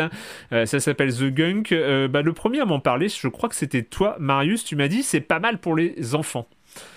Ouais, c'est assez chouette parce que c'est assez simple, c'est assez classique dans la forme et il y a quand même ce petit truc plaisant d'un jeu qui euh, qui remplace euh, les flingues par un aspirateur. Hmm. En gros, le principe c'est qu'on est, euh, on incarne un duo, enfin on incarne non, c'est l'histoire d'un duo de ferrailleuses de l'espace, on sait pas exactement ce qu'elles foutent, mais qui, qui est obligé de se poser en catastrophe sur une planète et qui a besoin pour redécoller de, de trouver une source d'énergie. Hmm. On se retrouve très rapidement donc avec cette espèce d'aspirateur à la place du bras à aspirer une boue noire qui recouvre toute la planète, euh, enfin une grosse partie de la planète, euh, pour, euh, bah, pour ouvrir des chemins, pour actionner des mécanismes et, et puis se balader dans cet univers. Hmm. le truc est très simple, mais c'est plaisant parce que, en gros, le joueur est invité avec ce, cet aspirateur à révéler la beauté du jeu et il y a quelque chose d'assez d'assez plaisant graphiquement dans, dans, dans une espèce de direction artistique un peu cartoon avec des personnages assez bas, euh, très très larges avec des grosses têtes euh, et c'est très coloré. Donc c'est assez hmm. euh, assez marrant de, de, de virer le noir. Enfin c'est c'est grosse cette espèce de boue qui a quelque chose de très très miyazakien quoi. Enfin ça fait très corruption originelle pour libérer bah, une végétation un peu folle, la scanner pour découvrir ses propriétés. Et, et voilà. Après, le jeu, c'est vraiment ouais de la libération de passage, trouver comment accéder à, la zone suivante et, euh, et trouver les, les, trois mécanismes qui actionneront une porte plus tard. Le jeu très très très classique, euh, mais assez plaisant. Voilà. Enfin, c'est c'est c'est pas violent du tout. Du coup, ça correspond bien euh, à un mmh. profil pour enfants. c'est pas particulièrement compliqué non plus. Euh, moi, je l'ai fait ouais, avec ma fille à côté qui me qui m'encourageait à libérer telle zone et euh, avant de voir que bah non, en fait, c'était plutôt par là. C'est assez marrant à faire euh, à deux comme ça. Le level design est bien foutu, je trouve, pour détecter. il joue pas mal sur les modulations d'un même principe, en fait, au fil de, des niveaux. Je trouve que il s'amuse bien de ces systèmes de bah, utiliser une plante qui explose. Il y, y, a assez peu de mécanique, euh, mais finalement, elles sont bien maîtrisées et bien déployées dans différents cas de figure. Je trouve qu'il utilise bien ces différents euh, systèmes comme ça de d'interaction, de. Ouais, ouais, ça, les, premières heures de jeu sont vraiment très chouettes. Euh, à la fois intuitives et puis parfois c'est suffisamment contre-intuitif pour que ça te laisse un petit peu le temps de chercher et d'avoir le plaisir de la découverte du truc. Mmh Après, faut pas non plus. Enfin, moi, ça m'a fait beaucoup penser à Kena dans le mm. dans l'environnement euh, par le côté très euh, lumineux, joyeux euh, et en même temps un petit peu sombre au départ. Il y a ce truc de je trouve que ça témoigne d'un relèvement du niveau visuel des AA qui sont mm. pas des très très gros jeux, qui sont pas encore des trucs très ambitieux, mais qui, qui ont vraiment de l'allure. Enfin, mm, il y, y, a des effets de, de, de, lumière. Je sais pas si c'est lié au fait que que c'est la, la, la, nouvelle génération ou pas, ou si c'est technologiquement. Enfin, je sais, je sais pas pourquoi. Mais... je pense que le projet aussi a la, la bonne taille. C'est-à-dire qu'il essaie pas de faire 36 000 trucs. Il se concentre sur quelques mécaniques, euh, comme euh, j'en parlais, et il les gère bien. Enfin, euh, moi j'aime bien ce côté. Bon, on a, à la fois un peu l'aspirateur de, de, Luigi's Mansion, clairement, qu'on manipule comme ça pour attraper les trucs. On a un peu le scan de Metroid Prime, hein, où on va détecter toutes les choses autour de soi dans l'environnement. On a de la plateforme très vintage, moi qui m'a rappelé les, vous savez, les premiers temps de la Xbox il y a 20 ans, avec des jeux de plateforme, voilà, avec des univers assez coloré où on va, je sais pas, moi je pensais à des jeux comme, euh, enfin Malice, non, je crois qu'il était pas sorti sur Xbox au final, mais on est dans ces univers où les blinks ou des choses comme ça, c'est très très convenu, mais finalement c'est bien fichu. Je trouve que le level design est, est bien carrossé, bien bien bien mm. fichu en jouant avec ces, comme tu disais, cette matière noire. Euh, voilà, pour les complétistes de toutes les toutes les choses attrapées, on va les nettoyer comme ça. Le, le côté nettoyage, on sait que ça peut être un vrai, euh, ça peut être mordant pour certains joueurs d'avoir comme ça de l'aspirateur qu'on va aller utiliser partout.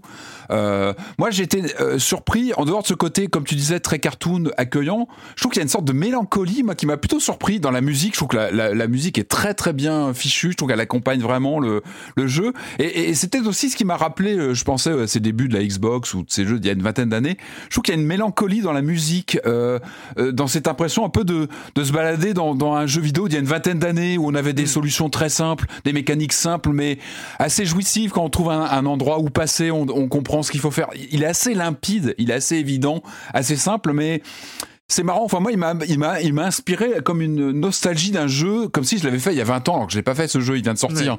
Mais il ramène une nostalgie d'un, d'un genre assez antédéluvien d'il y a une vingtaine d'années où finalement on avait des choses simples avec des, des mécaniques bien maîtrisées où le jeu part pas dans tous les sens, mais il le fait bien et il s'amuse comme ça avec des itérations, à, avec des, des mécaniques de, euh, comment dire, à détecter son chemin. C'est toujours assez lisible. Des fois, on va rester 5, 4, 5 minutes à, à, à comprendre comprendre ce qu'il faut faire. C'est vrai qu'il est peut-être peut-être bien pour les jeunes joueurs qui vont comme ça apprendre à, utiliser toute une batterie d'objets, etc. Et je trouve qu'il est euh, il est très cohérent et il essaie pas d'aller dans tous les sens. Et, et moi, j'ai trouvé finalement assez. Enfin, il est attachant ce jeu parce que il est contrôlé dans ce qu'il veut faire et il le fait bien. Mm. Il essaie pas voilà de partir. Il est plutôt, euh, il est pas très très long. Euh, mais, mais, mais, il a, il a, il a quelque chose. Il, il, dit plus que ce qu'il fait. Je trouve qu'il y a une nostalgie. Je pense que. Euh, alors, je crois que les développeurs étaient passés par de la, par la 2D. Hein. Ce sont les, les gens qui ont fait. Ouais. Et ouais, ouais, donc ils connaissent bien la 2D. Imagine, là, ils... Imagine Form Games, c'est. Et ouais, euh, donc. Euh, suédois, ouais ils ont une longue série de jeux en 2D avec des mécaniques voilà qu'on connaît bien et euh, ouais c'est marrant enfin qui renoue avec ce, ce, genre d'il y a une vingtaine d'années avec de la plateforme euh. ce, qui est, ce qui est drôle c'est de retrouver euh, enfin c'est quand on parle de classicisme, moi j'ai un mmh. exemple que je trouve qui, qui, correspond vachement bien avec The Gunk, c'est toujours ce truc, bon on est sur un jeu en 3D d'exploration, et, et, en fait tu te retrouves hyper régulièrement, quasiment tout le temps, avec ce choix, mais tellement euh, convenu dans le jeu vidéo où tu te retrouves face à un embranchement et tu sais hmm. très bien qu'il y a le chemin principal d'un côté et puis le petit détour pour avoir un petit, euh, un petit loot de, de, bonus de matériel de l'autre. C'est-à-dire, bah, tu, euh, ça arrive tout le temps, c'est-à-dire tu te retrouves à l'embranchement, tu vas dans un chemin, puis tu te, tu, tu, dis ah ce chemin il est trop long, ça veut dire que l'autre, bah, je suis obligé de faire un petit retour en arrière pour aller chercher le loot, aller chercher le loot que j'ai raté et puis reprendre le, chemin principal. Et en fait, mm. et c'est là où Kena c'était exactement la même, c'est-à-dire que mm-hmm. tu avais ça et dans combien de jeux en 3D aujourd'hui, même les Tomb Raider, les, les trucs comme ça, tu as ce système là du petit chemin de côté qui va t'amener à un petit euh, un petit secret, un petit loot, un petit truc comme ça, avant de, de reprendre le chemin principal. Là, The Gunk, c'est tout le temps ça, avec euh, mhm. bah, euh, quelques petites énigmes, quelques petites plateformes euh, qui sont pas du tout punitives. C'est vrai que c'est un, un, jeu où euh, bah, quand tu meurs, tu reviens juste avant. Enfin, voilà, il n'y a, y a, pas. Euh, et puis, alors, déjà, il faut mourir. Hein. Moi, ça, dans, toutes mes sessions de jeu, je crois que ça m'est arrivé deux fois et encore. Oh, t'as deux, trois euh, plateformes où tu peux un peu. Ouais, voilà, c'est Des fois, des plateformes où tu crois que c'est une plateforme, c'en est pas une, tu tombes. ça arrive aussi. moi, j'ai bien aimé aussi le. Pardon, excuse-moi, le, on l'a pas précisé, mais le côté découverte. Moi, c'est toujours le, petit truc que je coche, c'est la découverte d'une ancienne civilisation. c'est tout bête, mais il te met ça en filigrane comme ça. Et moi, j'adore ça. Quand t'arrives, t'es es un ferrailleur, tu viens euh, casser des trucs, et puis peu à peu, tu découvres une civilisation qui était, qui était là avant, avec des énormes statues. C'est tout bête, mais il y a cette, un peu cette carte Prometheus, moi, que, que je prends direct. Ça m'a accroché tout de suite, quoi. Enfin voilà, donc euh, The Il y, a quand même, y a quand même deux petites fautes de goût, je trouve. Hmm. Euh, il y a des espèces de. On croise des, des petites bébêtes vraiment pas hmm. méchantes qui sont très faciles à taper. Et il y a des semi-boss par moment qui hmm. sont absolument inutiles. Enfin, vraiment, ça ne sert à rien. Le truc est ah, tellement facile. Les, trucs qui te tirent dessus. Euh. Les espèces de taureaux. Non, t'as des ah espèces de taureaux, qui, chargent, qui sont qui sont vraiment nuls. Et, euh, le, globalement, le dernier quart, dernier cinquième du jeu est complètement à côté de la. Enfin, je trouve qu'il est raté, il marche pas euh, et, il est trop long. Enfin, un tout petit mm. peu trop long. Mais sinon, c'est. Oui, oui, je suis d'accord avec toi. Il s'étire, il s'étire. En fait, on arrive à cette dernière partie à un moment où on se dit, ouais, si j'avais une fin là, je serais content. Hein. C'est pas, c'est pas la peine d'aller. Du coup, je trouve c'est, c'est pas grand chose, mais c'est tu pars sur une note un petit peu amère plutôt que. Oui, oui, oui, alors c'était contenu ramassé. Après, ça reste, voilà, on n'est pas non plus sur, on n'est pas sur 15 heures de jeu, hein, donc finalement, l'expérience, au final, elle est, enfin voilà, je trouve qu'elle est plutôt concluante, clairement. C'est pas un jeu qui marquera, mais c'est sympa. Ça s'appelle The Gunk, donc disponible sur le Game Pass. Euh, avant d'arriver à, à 2022, on va rester un petit peu en 2021. Euh, c'est un genre de jeu, moi j'aime bien en parler parce que c'est euh, c'est les inside like ou les limbo like pour reprendre la, typologie Playdead, les, les, jeux Playdead qui ont vraiment plus qu'introduit le genre. Ils ont montré que ce genre pouvait aller particulièrement loin et pouvait apporter plein de choses, ce qu'on appelle je sais pas les cinématiques platformers ou euh, ce, genre de ce genre de choses. Euh, il y en a un qui est sorti début décembre dont on n'a pas encore parlé, euh, qui est signé un studio, le premier jeu d'un studio allemand qui s'appelle Monokel et ça s'appelle White Shadows.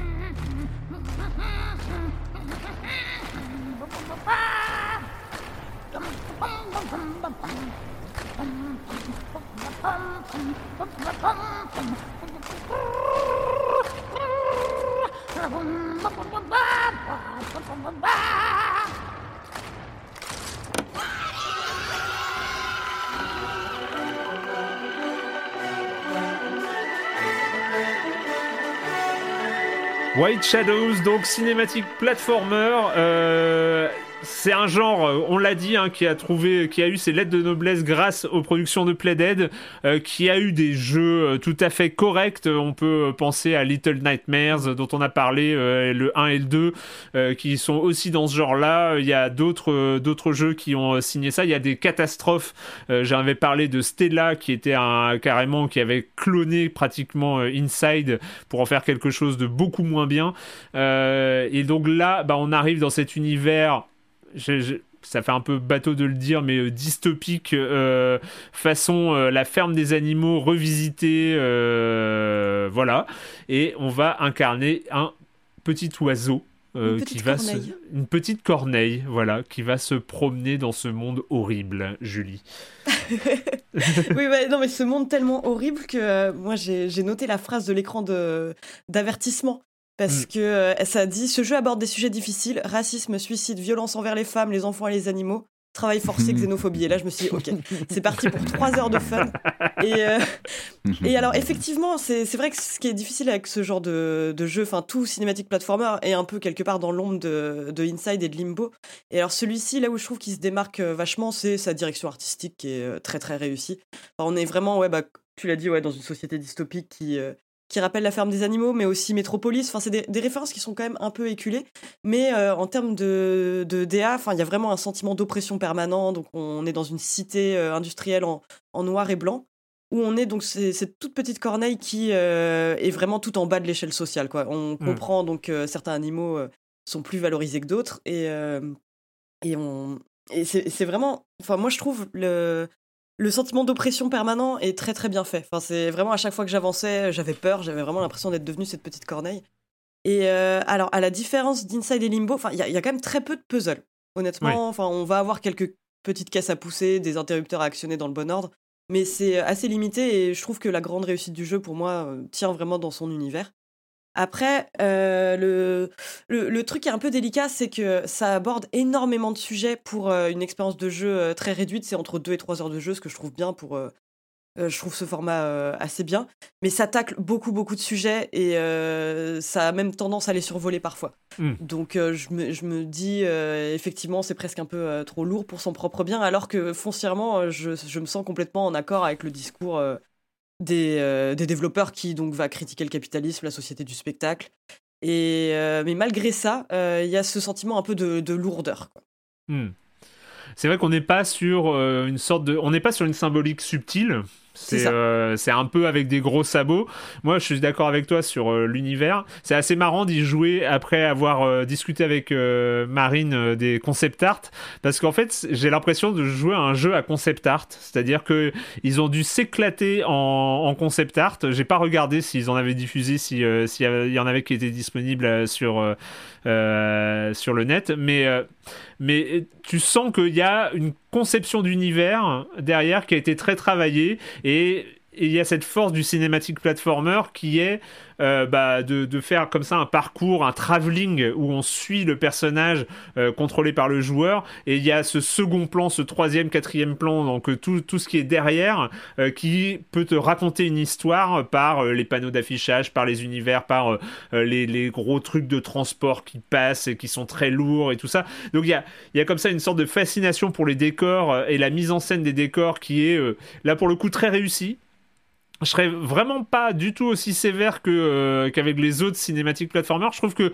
il y a une vraie inspiration inside, c'est-à-dire qu'ils ont euh, réussi à prendre ce qu'il y avait de bon euh, dans Inside pour les mettre vraiment dans leur univers avec euh, un gameplay qui est assez simple, qui part pas, euh, qui part pas dans le n'importe quoi. C'est-à-dire que on, on, saute, on arrive voilà, on sait où on va aller, on est très rarement perdu. Moi, il y a une fois où j'ai un peu, euh, j'ai été un peu crispé parce que j'avais pas compris qu'on pouvait ouvrir des trappes dans le sol. Oui, je crois que j'ai euh, le même euh, le même moment de frustration que toi. Ouais. Et là, tu restes à un moment avec, tu sais tellement pas quoi faire. Tu, tu vois, t'as trois trucs à actionner qui font rien et puis tu sais tellement oui bah on sait voilà. Et, et d'ailleurs je trouve le, le même moment. voilà je trouve bah, c'est un des rares puzzles du jeu d'ailleurs. C'est un moment où il y a des et et on sait pas à un moment le jeu nous a jamais dit qu'il pouvait y avoir des trappes dans le sol. Donc je trouve que c'est une petite erreur de conception euh, à ce moment-là. Mais pour le reste tout se tout tient bien. Et je suis d'accord avec toi, il est, euh, euh, il a bonne longueur et tout, avec effectivement un peu trop de, de messages euh, distillés euh, qui n'étaient pas euh, forcément nécessaires. Je trouvais que le monde était bien avec tout le côté travail forcé qui est mis en scène dès le départ est vachement cool mm. avec les cochons et les trucs comme ça. ça je trouve que il y a cet aspect très, fait, très, inside avec les quand, quand il y avait les zombies dans Inside comme ça qui étaient un peu traités à la chaîne et tout. c'est on, on, retrouvait on retrouvait ce genre de choses. Il y a moins de fulgurance que, que dans Inside. Mais en même temps, il y a, y a ce. Moi, j'ai été. Ce qui était très séduisant, c'est.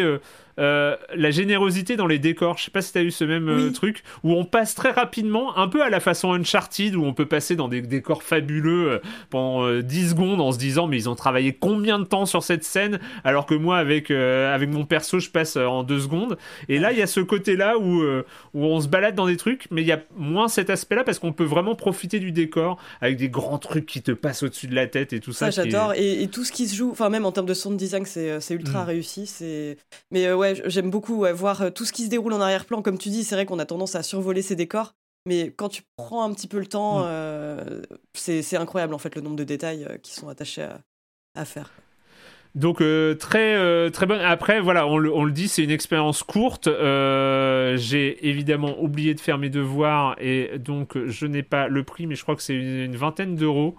Euh, si je ne m'abuse, voilà, c'est ouais, 20 euros. Euh, euh, il est dispo sur Xbox, PlayStation et PC et Mac. Ah oui, j'ai oublié, on m'avait reproché de ne pas le dire, mais là il est disponible aussi pour, pour Mac. donc, petite expérience à voir si, si je sais qu'il y a des gens, ça les embête toujours de payer 20 euros pour une expérience de 2 heures. Euh, mm. Si plus tard vous le trouvez à moins cher, euh, gardez-le, euh, gardez-le en ligne de mire. Ça, je trouve que ça vaut le coup. Enfin voilà, c'est vraiment. Euh, je trouve que c'est intéressant de pouvoir réussir à se resservir de ce gameplay parce que je l'ai dit, hein, de cinématique platformer, il y a peu de gens qui ont réussi à bien s'en servir à la manière de Playdead. Euh, et là, je trouve que voilà, ils ont réussi à, à bien s'inspirer. Ouais, ils ont vraiment à, créé quelque chose, leur propre voilà. univers. Mm. Et, euh, et, donc voilà, ça s'appelle White Shadows.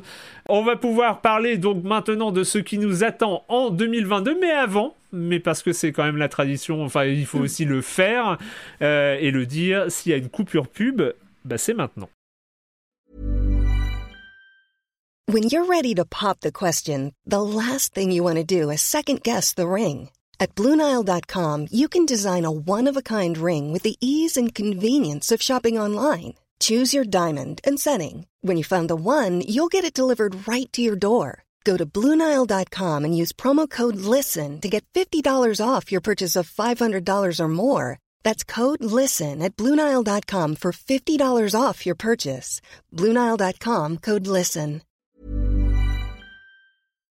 Donc voilà, euh, on arrive pour cette fin, euh, la fin de cette première émission de 2022. Il va falloir aller euh, faire un peu de prospective, regarder dans nos petits carnets, dans les petits trailers qui nous ont attiré l'œil, les petites notes qu'on a pris en bas de page pour dire oh, ce serait bien de regarder ça. Au fait, les jeux pour lesquels on s'est dit mais au fait, c'est quoi la date de sortie parce que j'aimerais vraiment y jouer. donc il y a tout ce qui va arriver en 2022. Il y a des jeux qui vont arriver début 2022. Il y a un programme assez chargé en ce début d'année. Il y a des jeux dont on n'a pas encore la date de sortie, mais il y a un 2022, donc on espère qu'ils vont arriver avant la fin d'année. Euh, on va faire un petit tour de table jusqu'à ce que la liste soit épuisée. Et euh, bah, je vais commencer avec toi, Patrick. Euh, quel est le premier jeu que tu attends en 2022 Alors moi, chronologiquement, le premier jeu que j'attends de pied ferme, il arrive très bientôt. Là, c'est une question de, de semaines, de jours. C'est Dying Light 2. Euh, Stay Human qui arrive, j'ai noté le 4 février, donc il est dans mes tablettes, je le surveille. Alors Dying Light 2, euh, donc c'est la suite de ce jeu euh, donc développé par Techland. Et alors moi, je, j'adore les productions Techland. Hein, moi, j'ai longtemps parlé des Dead Island 1 et 2. le premier Dying Light qui a été qui est sorti quand même 5-6 ans maintenant, qui a été pas mal soutenu avec des contenus additionnels, etc.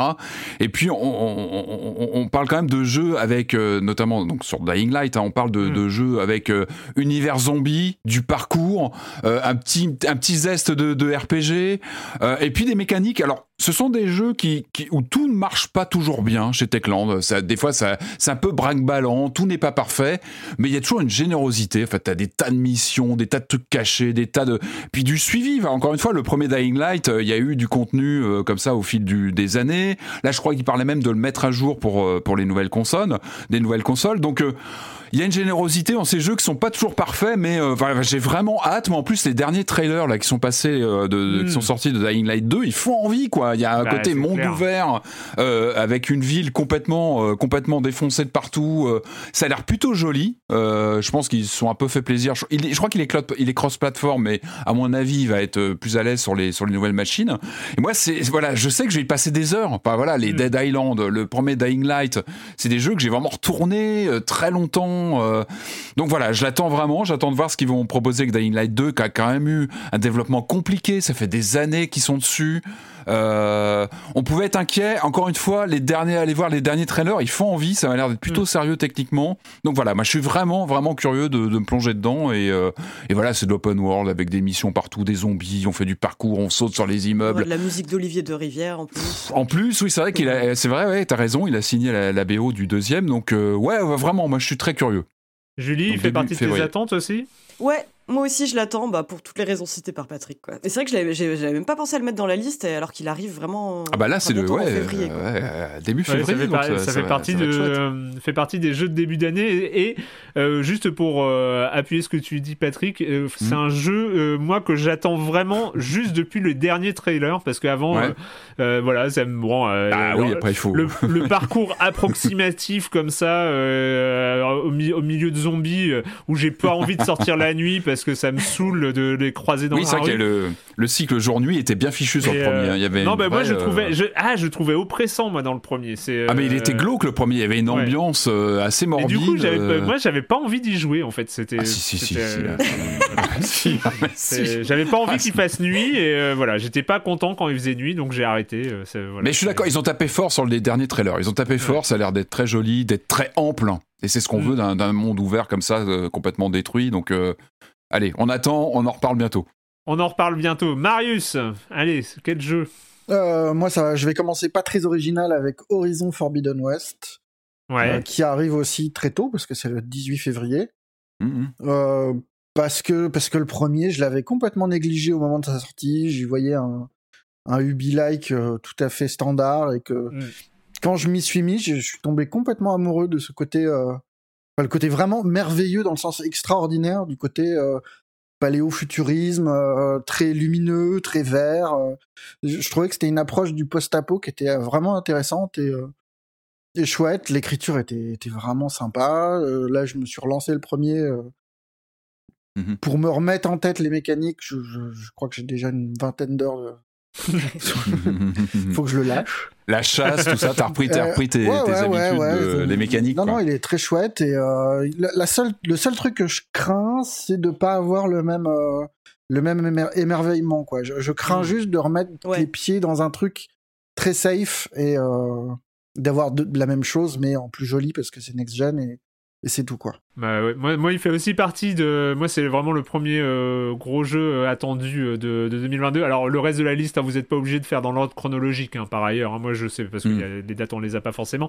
Mm. Euh, mais c'est vrai que ce Horizon Forbidden West, euh, dans vraiment les très très grosses productions, genre les open world AAA et, et tout ça, c'est vraiment, euh, moi, il est en haut de ma liste. Et, euh, et en même temps, voilà, c'est aussi, euh, c'est aussi un genre euh, où quand on fait le bilan euh, 2021, on n'a pas été euh, hyper gâté non plus en 2021 sur ces, euh, sur ces très grosses prods. euh, voilà, on va pas dire que Far Cry 6, c'est euh, le jeu qui nous a fait le plus rêver en, en, en open world euh, AAA.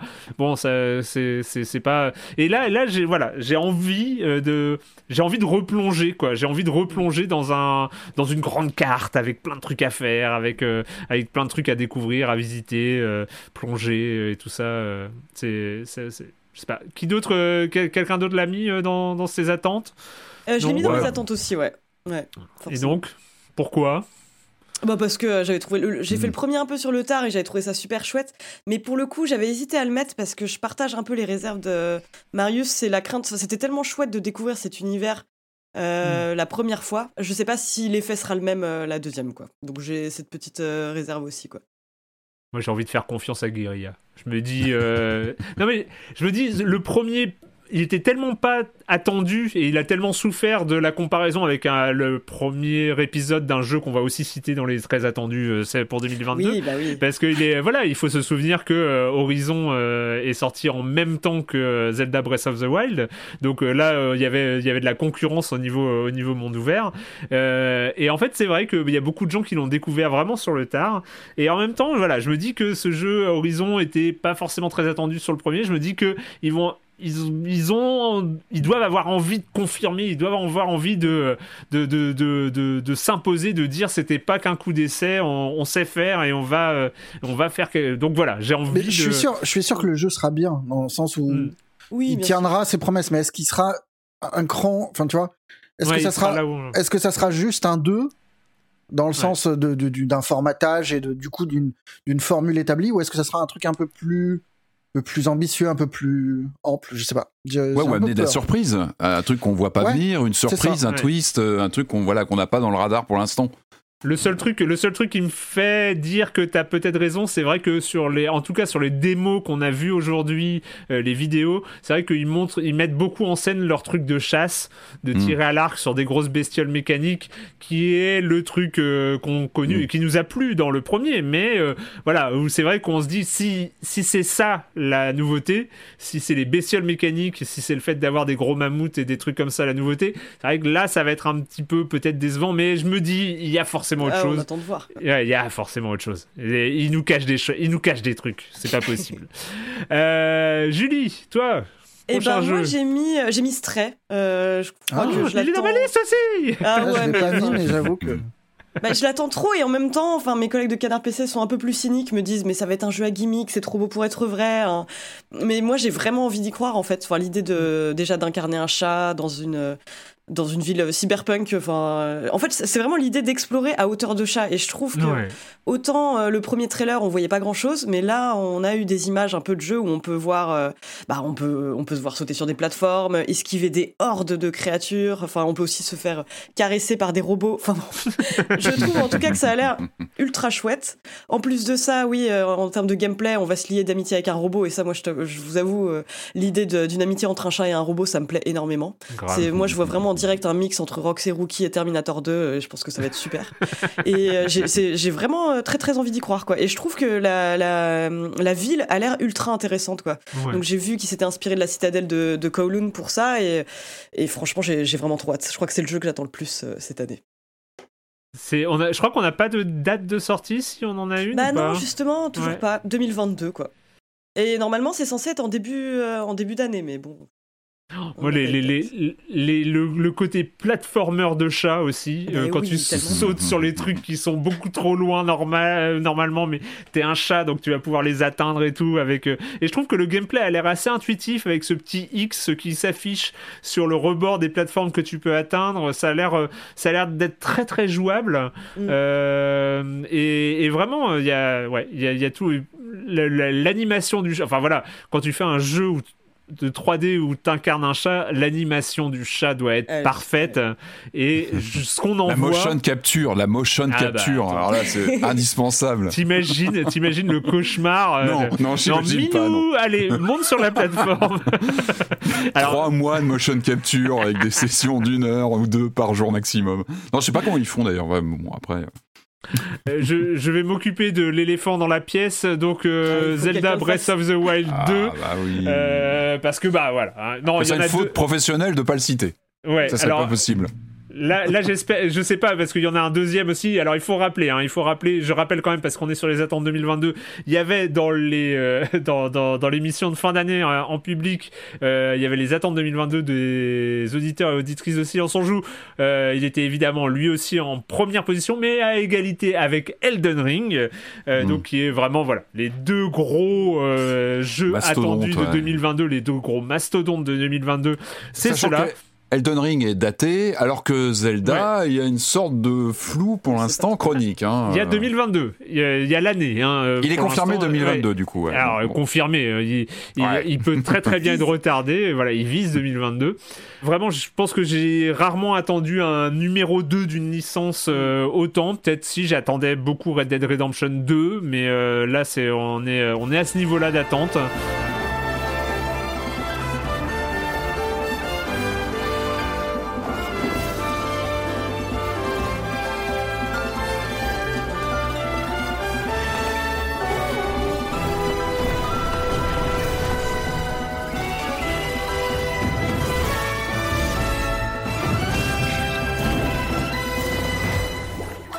Peut poser la question de la nécessité d'un 2 sur Breath of the Wild. Tu l'as fait, tu l'as fait euh, dans l'émission. Euh, Parce que bah, le premier, voilà, c'est tellement un monument. Euh, enfin, on verra. Moi, évidemment, la question, c'est est-ce que tu pouvais faire autre chose qu'un 2 Mais c'est ce que tu pouvais changer de, de, formule Zelda au bah, risque de décevoir. Enfin, oui. moi, j'aime tellement le premier que j'aurais voulu que ça reste que presque un un enfin pas un ovni, mais une expérience de ce moment-là. Un, numéro 2 me fait un peu peur. Alors j'espère qu'on va être surpris que voilà qu'on va être complètement euh, euh, assommé par le jeu. Euh, il faut porter ce nom, hein, Breath of the Wild 2. C'est pas rien. hein. Donc, alors peut-être qu'il y aura du. Je sais pas, on peut imaginer un jeu qu'on peut jouer à deux, machin. On peut imaginer plein de choses. Il y a peut-être des, des, des, nouveaux leviers à activer. Après, ouais, ça aurait été bien d'avoir un nouveau Zelda, comme c'est très bien le faire Nintendo, c'est faire des ruptures de ton, d'ambiance, euh, pourquoi pas? Bah on verra, en tout cas ça peut être une, chouette surprise. Bah, c'est vrai que l'impression que ça donne, euh, là, des images qu'on a pu voir, c'est que c'est un peu la même chose, mais dans les airs. Et alors, bah moi je t'avoue, c'est une perspective qui m'excite énormément, mais, euh, mais je comprends le côté... le, le 1 était tellement un bijou, enfin vraiment une, une, merveille, quoi, un des meilleurs jeux, enfin tout simplement, mmh. que je comprends, je comprends tes craintes. Ah oui, non, mais complètement. Moi, j'avoue que je fais tout mon possible pour ne rien en attendre et, vraiment j'essaye de pas m'y euh, intéresser de pas me déçu bah voilà. comme ça euh, on verra. Mais, euh, mais, de toute façon ce sera pas forcément le le premier était tellement un choc. Ouais Ouais, c'était un changement de console. Enfin, voilà, c'était vraiment aussi une époque euh, particulière. Donc, il était aussi le fruit d'une époque et d'un contexte particulier. À un moment où l'open world arrivait aussi une forme de maturité, puis il fallait un jeu qui, qui casse un peu les, les schémas qui étaient bien établis. Donc, ça va être dur, ça va être dur d'avoir une proposition à ce niveau-là. Euh, moi, je me là, rappelle encore, je me rappelle encore mes séances de, de Breath of the Wild dans le métro, quoi. Et ah bah j'étais, j'avais cette fascination de me dire, je joue à un, un open world world de ouf Ah en bah, prenant le métro. euh, Enfin, c'était un truc. euh, Enfin, il y avait un, un côté, euh, enfin, jamais Ah oui, vu quoi. fou. Enfin, c'était, Ouais, c'était. Et, et en même temps, moi, ma curiosité et ce qui fait que je l'attends, c'est que voilà, il y a, Breath of the Wild a été cloné, on va dire, que ce soit par Immortals Phoenix Rising ou Genshin Impact, Mais par tout le monde. euh, par côté le free to play, pas euh, le par. Halo. oui. Et, et, et sans arriver évidemment soit en mode clone, très très bon clone façon Phoenix Riding, soit enfin et même Genshin Impact euh, qui a l'air euh, très- aussi intéressant à son niveau, mais euh, j'ai envie de voir si ils peuvent encore une fois mettre Mhm. tout le monde d'accord pour dire bon ouais, euh, nous on sait faire laissez laissez faire les laissez faire les gens sérieux nous on, nous on sait euh, faire la suite de, Ouais, c'est de Breath of the hein. Wild c'est Nintendo nous peut, euh, Et, Nintendo peut le faire. on hein. peut monter d'un cran encore et euh, voilà je me dis why not quoi et euh, Ouais, bon, puis rien que, enfin moi j'ai juste hâte de revivre des sensations que j'ai déjà éprouvées avec Mm. le premier, quoi. C'est vraiment être lâché euh, dans une carte immense et euh, me dire dès que je vois un vague point d'intérêt, euh, je me dirige là-bas, il y aura quelque chose. Enfin c'est ce côté émerveillement permanent. J'ai j'ai hâte de, j'espère le Mm. ressentir à nouveau. Puis ça permettra aux enfants d'arrêter de jouer au premier. oui, voilà, vrai ça changera un peu. Je l'entends en permanence. Ah ouais, non, mais moi, le jeu tourne en permanence chez moi. Ah ouais. D'un enfant à l'autre, quoi. trop bien Patrick à ton tour Euh, oui, alors moi j'ai une liste. euh, pff, alors attends, j'avais noté euh, Plague Tale 2, Mhm. par exemple, hein, qui, qui arrive. je sais plus s'il est vraiment daté pour l'instant. J'ai un doute. dans, dans ma tête c'est au printemps mais je sais pas Bon, pourquoi à vérifier, mais je bon, ne sais pas pourquoi Mais il fait partie, voilà, bah, le premier a laissé, euh, nous a tous laissé un souvenir euh, marquant, donc euh, évidemment la suite attendue, voir pareil, s'il y aura comment comment ils vont écrire la suite de l'histoire. Voilà, je, suis impatient de voir euh, comment comment la série, parce que maintenant on parle d'une série, va évoluer, donc euh, voilà, il est dans mon collimateur. On peut, on en cite qu'un ou non, on enchaîne. non, non, non, non, mais je sais pas euh, c'est non mais Mais juste sur ce Plague Tale, enfin, je vais Ouais. juste revenir là-dessus. C'est euh, moi, moi j'ai adoré le premier et j'aimais Mhm. beaucoup en fait, enfin, euh, l'utilisation du gameplay infiltration. Enfin, ça marchait Bien sûr. super bien avec l'histoire. Les mécaniques. Là, ouais. euh, je suis un peu curieuse parce que le, le deuxième, euh, j'ai vraiment hâte d'y jouer aussi. Mais j'ai l'impression qu'il y a des combats un peu plus frontaux, enfin, dans certaines images Mhm. qu'on a pu voir et ça m'étonnait Mhm. un peu. Donc, à voir ce que ça va donner, mais ce serait intéressant qu'ils tentent autre chose. Quoi. Bah là aussi, il y a un euh, défi par rapport à un premier volet existant euh, qui, a été, qui a mis à peu près tout le monde d'accord. Et ben là, il faut arriver avec une nouvelle proposition dans le même univers. À la fois, il faut réussir à surprendre tout en gardant bah, les joueurs qui ont adoré le premier. C'est pas évident. Hein. Moi, je. On est un peu dans. C'est pas le cas de figure de Zelda, mais quand même, on est sur quelque chose où il faut, il faut euh, continuer tout en surprenant. Euh, bon Et courage. puis, et puis bah, on, sent aussi que ça va être le jeu de euh, la confirmation d'Azobo comme étant un incontournable de la production française. Ils Mm. Ah le bah sont là, déjà par, Flight Sim, par Flight Sim et, et le premier euh, le, le premier Plague Tale Innocence. Mm. Mais euh, là, c'est vrai que s'ils arrivent à confirmer avec Requiem, bon, là, euh, Mm. Là, là, ouais, les- ouais. là, on a un, un vrai euh, un, un vrai incontournable en France, quoi. Enfin, Je sais pas si euh, c'est si bien vendu que ça, le premier. Je, je t'avoue que j'avais jamais regardé.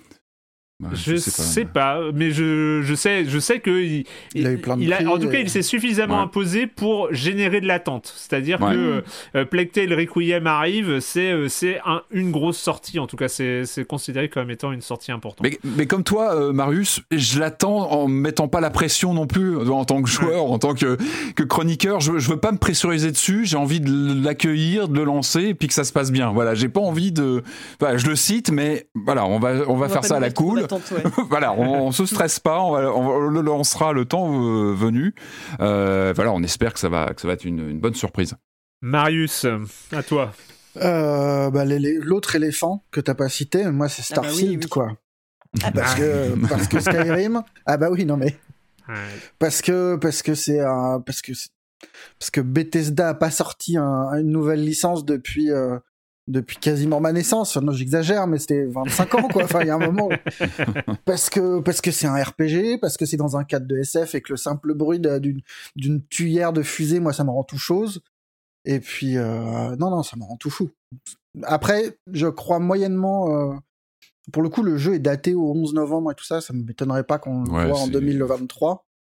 Euh, et puis ça se trouve le jeu sera un peu décevant et euh, du coup un- je me suis gardé un petit un petit bonus euh, bonus track euh, caché euh, en SF c'est Citizen Sleeper qui a l'air d'être un autre RPG un peu bizarre qui est pour le coup très indé et qui qui bénéficie de la direction artistique de Mathieu Bablet qui est un auteur de SF français qui est super. Enfin, vraiment. Et pour le coup, ça, ça peut vraiment être la bonne surprise de, de SF cette année.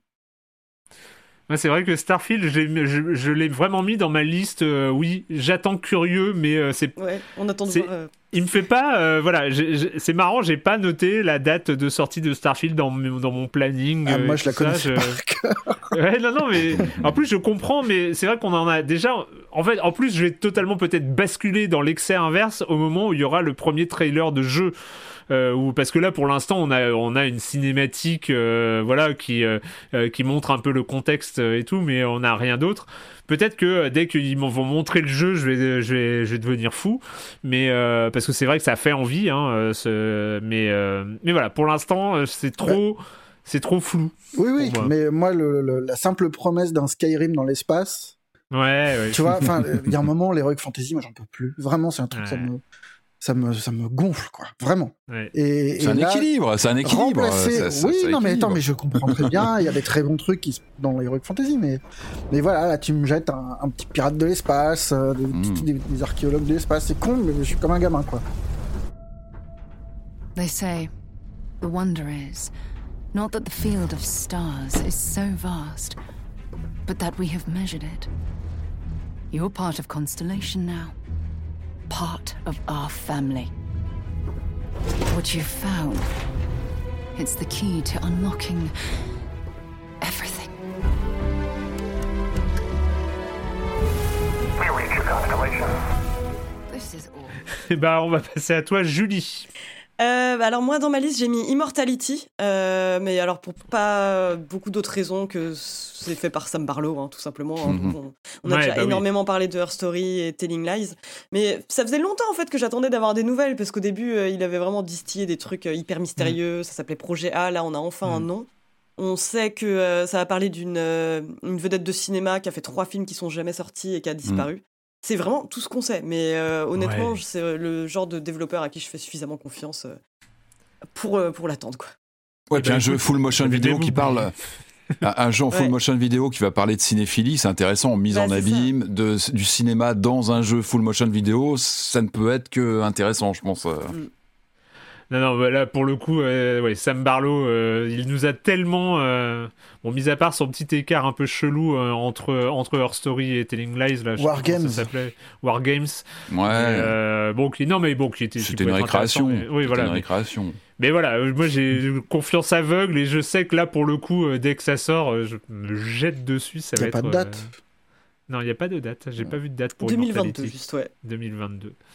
Euh, moi j'ai un jeu de début d'année aussi. Le début février va être bien rempli. Euh, c'est un jeu qui sort le 8 février et ça s'appelle Sifu. Ah oui. Ah oui, bah oui, oui, bien sûr. Moi. Euh, bah ouais, ouais, ouais. Donc, euh, studio français, Slow Clap, Mm. euh, responsable d'Absolver. Alors, Absolver, plein de bonnes idées, mais moi, j'avais pas, bon, j'avais pas réussi à accrocher sur ce gameplay très technique de, de combat d'arts martiaux et tout ça. Euh, j'avais essayé, mais bon, ça avait pas, euh, ça avait pas marché. J'ai pas énormément de souvenirs, je dois avouer, donc je peux pas vraiment en parler. Euh, mais là, je sais pas, ce jeu sur, euh, sur ce personnage qui vieillit, qui a l'air de mélanger euh, des, des systèmes de rogue avec euh, système de, euh, de vieillissement par, par étape, par période d'âge, des arts martiaux, des combats et des choses comme ça. Et, le design est Mhm. assez foufou. En tout cas, ce qu'on en a vu en termes de vidéos, j'ai pas. Je sais qu'il y a des versions review qui ont circulé un petit peu, mais j'ai pas mis la main du tout dessus. Euh, mais euh, ça sort dans vraiment pas longtemps et j'avoue que, euh, que euh, je regarde ça de très très près. J'ai bien envie de. de... Je, je sais pas, il y a ce, ce feeling de film de, de kung fu euh, Ouais. qui, euh, qui fait vraiment très très envie. quoi. J'ai peur qu'il y ait quand même un mur du skill euh, qui soit un peu là, quoi. J'ai pas osé le dire, euh, c'est ma crainte aussi. Je, je- là, là c'est un peu l'inverse. J'ai envie de, de garder. euh, c'est pas comme pour, euh, pour Breath of the Wild 2 ou tout ça. Où on- moi, j'ai envie de continuer à en attendre beaucoup jusqu'à ce que je me rende compte qu'il est pas pour moi. Euh, mais euh, voilà, C'est- j'ai envie de continuer de garder cette excitation que j'ai euh, par, rapport, euh, par rapport aux vidéos. Mais comme tu dis, oui, t'as raison. T'as raison, malheureusement. Il y a, il y a peut-être. Euh, En plus, on a un personnage qui vieillit euh, Ouais. au fil du temps et tout. Oh là là. Ouais. Euh, Patrick, à toi. Euh, moi, j'ai noté dans ma liste euh, Ghostwire Tokyo. Donc, c'est le Bah prochain, euh, bah, c'est le prochain jeu piloté par la boîte de Shinji Mikami. Hein, c'est un peu le, le patron du survival horror. Là, moi, je suis plus intrigué. Enfin, je suis vraiment euh, curieux sur ce que ça va donner. Il y a des vidéos qui sont passées dans les dans les PlayStation Direct et compagnie. Euh, euh, jeu d'action vue subjective, très coloré, euh, très typé ambiance manga. Ça a l'air d'être euh, et en même temps horreur. euh, bon, c'est Mikami, donc moi je, suis- je- voilà, je suis curieux. Il, je crois qu'il est producteur dessus. Euh, Mikami, bah évidemment c'est Resident Evil, c'est The Evil, Evil Within. Donc moi je suis très curieux. Tango euh, Gameworks, donc c'est sa boîte. Euh, voilà, je suis curieux. On n'en sait pas beaucoup plus pour l'instant. Euh, je crois qu'il est en exclu PS5 euh, pendant un petit moment. Euh, voilà, moi je, je suis curieux, euh, j'ai envie d'en savoir plus, j'ai envie de voilà pa- parce qu'il y a Mikami derrière et que clair. et ça a l'air très nerveux ce qu'on voit en, en- en vidéo pour l'instant. Euh, Voilà, j'ai envie d'en savoir plus tout simplement. Ça m'interroge et euh, voilà. Donc, Bah, je te suis euh, complètement sur ce jeu, euh, dans le sens où moi aussi je suis intriguée, mais pas complètement séduite. Je suis vraiment juste. Oui, il y a des doutes, hein. il y a un gros point euh, d'interrogation. bah voilà, c'est ça. L'univers a l'air effectivement assez intéressant et plutôt chouette. Je crois que le système de combat, euh, j'ai oublié le nom de la personne qui en est responsable, mais euh, c'est fait par euh, un développeur qui, qui avait notamment travaillé sur les Glory Kills de Doom, donc j'imagine effectivement Ouais. très nerveux et Très satisfaisant. contact, très, ça a l'air très punchy. C'est ça. Voilà, je pense que c'est manette ouais, en main qu'on va se rendre compte. Ouais, c'est ça, mi-combat et pouvoir magique. Donc je suis. Et ouais, visuellement, euh, visuellement, c'est waouh, ça détonne quoi. Il y y a vraiment quelque chose. Donc euh, bon, bah espérons que ça se transforme euh, euh, manette en main. Alors un peu dans le même sujet, moi j'ai mis une, une ligne un peu vague. C'est la suite de Resident Evil. Qu'est-ce qui se passe après euh, oui. Village, dont on a parlé dans, dans nos top de, de l'année? Est-ce qu'on va avoir du DLC comme c'est prévu? On peut imaginer du contenu. Moi, je suis assez curieux de voir comment Village va, va évoluer. euh, Qu'est-ce qu'on aura comme contenu? Parce que je sais qu'il y a un jeu multijoueur qui arrive, un Reverse, mais bon, j'en attends pas Oui, grand-chose. ça sait j'avoue, pas- bah, le multijoueur Resident Evil. euh, tout le monde l'a déjà un peu oublié. C'est vraiment pas la force de la, de la série. Moi, j'ai envie de voir ce que va devenir ce, ce monde de Village, hein, que ce soit Dimitrescu. Est-ce qu'on va avoir du DLC qui va revenir sur elle? Parce que c'était quand même la figure qui est ressortie de ce jeu, vraiment clairement, qui était un petit peu. Finalement, c'était un peu décevant, c'est que c'était le premier grand boss euh, qu'on abattait. Et finalement, elle sortait très vite de l'univers du jeu, alors que c'est elle qu'on retient clairement. euh, après euh, plusieurs mois après, c'est vraiment le personnage qui a crevé l'écran. J'aimerais que les DLC se penchent sur elle, euh, peut-être sur, je sais pas, une origin story, n'importe quoi. Donc on verra. Mais en tout cas, je suis curieux de voir comment ce titre va évoluer. Qu'est-ce que Capcom va amener en plus sur cet univers? Après, sur, sur Ghostwire Tokyo, euh, il, faut quand même, il faut quand même parler de Ikumi euh, Nakamura, hein, qui, Oui, qui euh, est celle qui a, qui est partie. qui a fait cré- directrice créative euh, sur le jeu, qui a fait une présentation ultra Et remarquée et Ah bah absolument oui. incroyable à l'E3 2019. Elle a éclipsé Keanu Reeves. C'était Ah mais non mais C'est clair. complètement et c'était Et puis elle est partie après. et elle est partie euh, d'une Ouais. manière enfin voilà elle a un peu on avait l'impression qu'elle a un peu claqué la porte, elle est partie assez brusquement.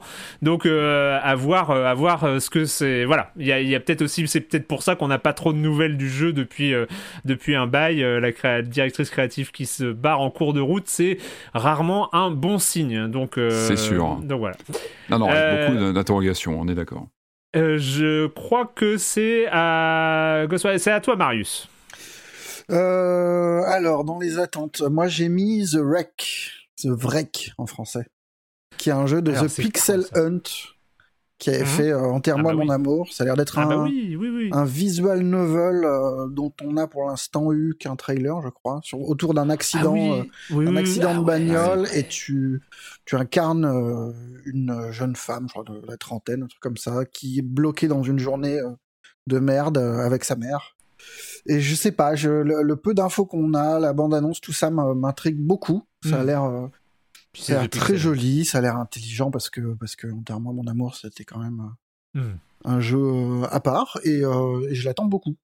Je vais peut-être être déçu, c'est peut-être, euh, c'est toujours un peu dangereux de, de mettre trop d'espoir dans les, dans les jeux indés, mais, euh, mais ouais. Non, non, mais Dès qu'il y aura une date de sortie, je serai, c'est je clair. saliverai.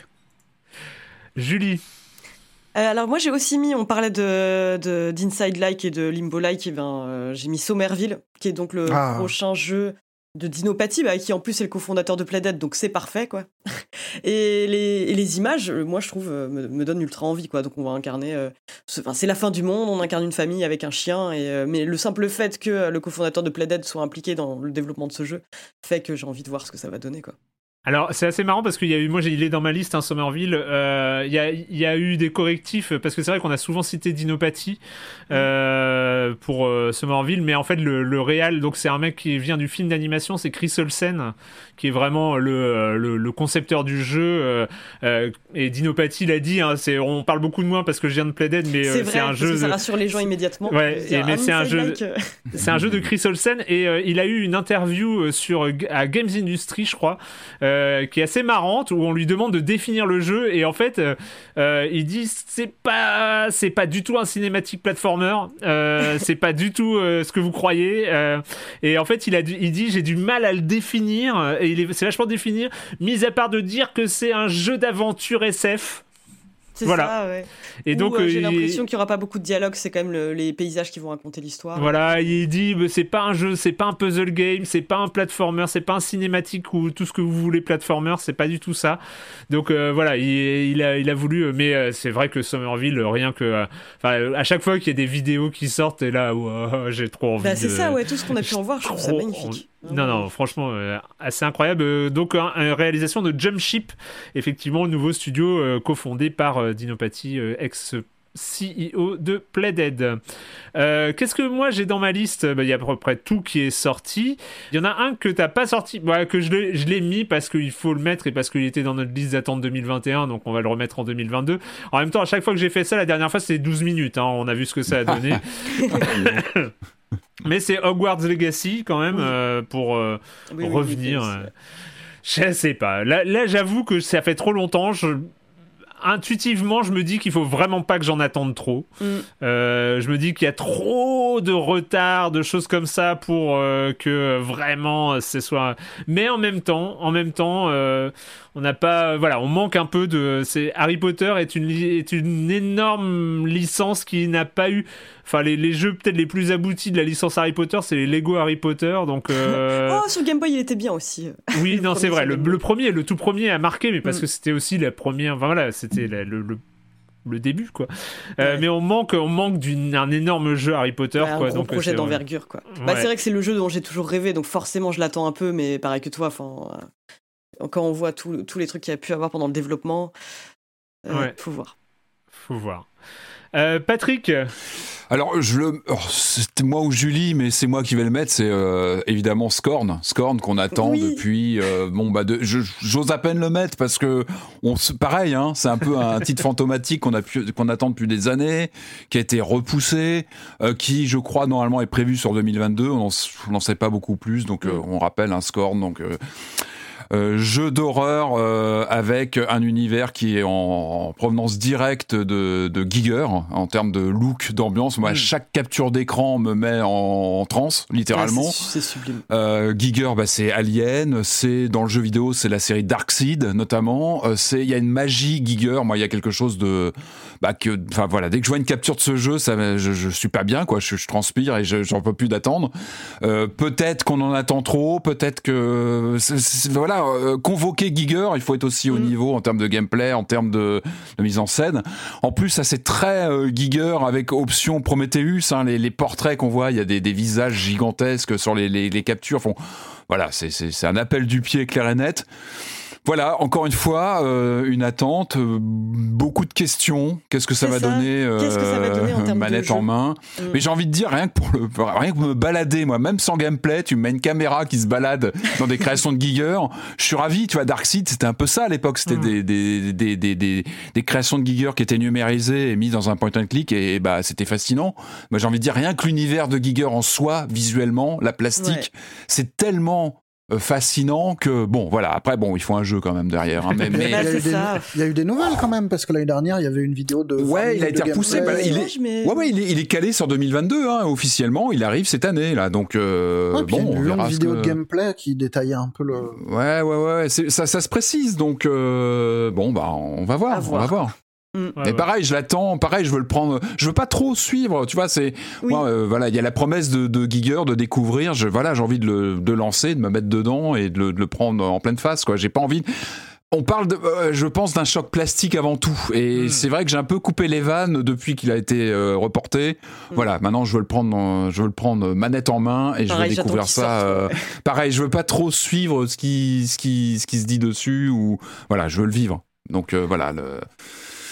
Marius. Scorn. Euh, je sais pas si une vraie attente, plus une curiosité, un intérêt plus. Enfin, Hmm. je sais pas si ça sera bien parce qu'on en sait tellement peu de choses que au final, euh, au final, on verra. Mais ça s'appelle Flat Eye, c'est de Monkey Moon, donc les gens qui avaient fait Nightcall, qui m'avaient beaucoup plu, Ah oui, oui. malgré ses défauts. Très bien. Ah oui, oui. Et là, pour l'instant, on a eu une bande-annonce en live, une fausse pub live avec des acteurs euh, qui n'avaient pas forcément à se projeter sur ce que sera le, gameplay et tout ça. Mais en gros, le jeu est décrit comme un jeu de gestion qui se joue dans une perspective inhabituelle, dans un futur où la technologie ne connaît pas de limite. Et ce qu'on comprend, c'est que il y a des cabines de clonage, qu'il y a une entreprise qui a l'air de, de, nous promettre de, bah de, de nous cloner pour euh, résoudre tous les problèmes de boulot qu'on peut avoir, donc faire abattre deux fois plus de boulot, euh, le retour de l'être aimé. Enfin, il y a une petite ambiance euh, soleil, euh, soleil vert et euh, qui fait que je suis assez curieux. Et tout ça dans Ouais, l'ambiance, une ambiance jeu de gestion, de station-service. Enfin, je, je ne saisis pas, mais je suis curieux. Et Ah vu que non. Nightcall était quand même superbement écrit, euh, Ouais, je- voilà, On attend ça. au printemps. Ah oui. Euh, j'ai mis. Alors, je. Ouais, non, c'est bien prévu pour 2022 normalement, mais j'ai mis le remake de Dead Space, hein, parce que depuis, euh, Ouais. depuis son annonce, moi j'en- je- frétille, quoi, parce que c'est typiquement euh, le genre de jeu qui m'avait complètement marqué à l'époque, mais qui a besoin d'une refonte graphique. Enfin, en tout cas, Hmm. je, je serais très contente de le redécouvrir, euh, et j'espère qu'ils vont faire euh, des remakes un peu bah, dignes de ceux de Capcom pour les, pour les résidentes, quoi. Il me semble qu'ils veulent s'en inspirer directement, donc euh, j'ai j'ai trop hâte de voir ce que ça va Mais, donner. mais le pro... Moi j'ai plein de questions parce que le premier a plutôt bien vieilli. hein. Quand tu relances le premier aujourd'hui, je trouve qu'il a très très bien encaissé Tu le trouves, temps. ouais? Mm. Moi je trouve qu'il est, enfin il passe toujours très bien. Et je me dis euh, pour avoir une plus-value sur un remake, il va falloir vraiment envoyer euh, quelque chose de, de solide quoi, parce que le. Bah, c'est ce que je me dis, c'est qu'à mon avis, s'ils font un remake, c'est qu'ils ont quelque chose euh, vraiment à apporter, quoi. Mhm, mhm. Enfin, bon, j'espère. Ah bah oui, oui, bah, c'est clair. Non, parce que nos attentes, c'est vachement quoi. des gens troublés. euh, euh, voilà, j'ai énormément d'attentes, mais je veux pas être déçu. euh. c'est clair, on y va avec. euh, Les gros bah oui, problèmes parce de confiance qu'on a maintenant. Ben c'est clair, bah oui, oui, oui. Euh, moi, pour ma part, allez, c'est euh, peut-être la vidéo parce que quand, quand dans, dans le l'espèce de, de dégueulis ininterrompu de trailer qu'on a eu euh, euh, au Game Awards début décembre, enfin mi-décembre dernier, c'est vrai qu'on en avait eu beaucoup, beaucoup, beaucoup d'annonces. Moi, il y en a un. Alors, c'est c'est encore, c'est un jeu Annapurna, donc euh, comme Stray euh, est un jeu Annapurna. 2021 n'a pas été une super année pour Annapurna euh, Ouais. en termes de jeu, sauf peut-être un jeu dont on va parler la semaine prochaine, Solar H, euh, qui qui se détache quand même un petit peu, mais entre maquette, 12 minutes, enfin ouais, y a Ouais, y Annapurna, avait- Non, enfin, c'était pas. Moi, moi, 12 minutes, je l'ai bien aimé. Désolé, je laisserai Oui, pas bon. cracher dessus. non mais d'accord, ok. Et la stop était pas mal. J'ai l'impression que Ouais. personne n'y a joué, Ah oui, mais c'était un jeu narratif plutôt sympa. C'est pas Hmm. mémorable, mais c'était comme une, une série cool. Ouais, mais on, euh, ouais, je sais pas. Alors là, là, il y a euh, pour 2022, donc euh, il y avait déjà Stray et donc il y avait Thirsty Sweaters. Euh, les prétendants assoiffés, euh, qui est une vidéo, enfin c'est une sorte de euh, Bollywood, enfin c'est assez incroyable. Le scénario c'est Jala peut-elle apprendre à s'aimer et à guérir les blessures de son passé? Thirsty Sweater est une aventure pleine de style avec une histoire qui se déroule à travers des combats au tour par tour, du skateboard et de la cuisine. Et, euh, et en fait, c'est ultra coloré. Le truc a l'air, euh, mais euh, de péter dans tous les sens, de pas avoir de limite, d'être euh, totalement, euh, d'être explosif, euh, comme ça, d'être une explosion de couleurs, de, de sensations, de d'action et de choses comme ça. Euh, moi, c'est vraiment le trailer qui m'a euh, qui m'a vraiment fait envie. Enfin, voilà, j'ai j'ai envie de, de découvrir ça. Je sens qu'il y a un- une vraie volonté narrative et en même temps de, de s'éclater en termes de gameplay, en termes de d'interaction et de choses comme ça. Donc, euh, donc j'attends, euh, j'attends vraiment Solstice Sweeters. Il n'y a pas de date de sortie. J'ai là une sorte d'impression que ça va pas arriver forcément de manière très lointaine, mais euh, voilà, j'attends de voir ce que ça va donner côté côté Annapurna. Est-ce que je peux piquer le tour de, de, Patrick pour rebondir sur Annapurna? Vas-y. Ah bah vas-y. Parce hein. que moi, ma dernière attente, c'est Open Roads, qui est chez Annapurna, qui est un jeu full bright, mais qui sent pas forcément très bon. En fait, je sais. Mm. Donc Fulbright, c'était euh, Gone Home et Tacoma, qui, moi, Ouais. qui sont deux jeux que, Mhm. qui m'ont beaucoup beaucoup plu. Euh, là, c'est encore une fois comme euh, pour The Wreck, euh, une histoire de, mère et de fille. Ça a l'air d'être une histoire de enfin, un road trip très narratif.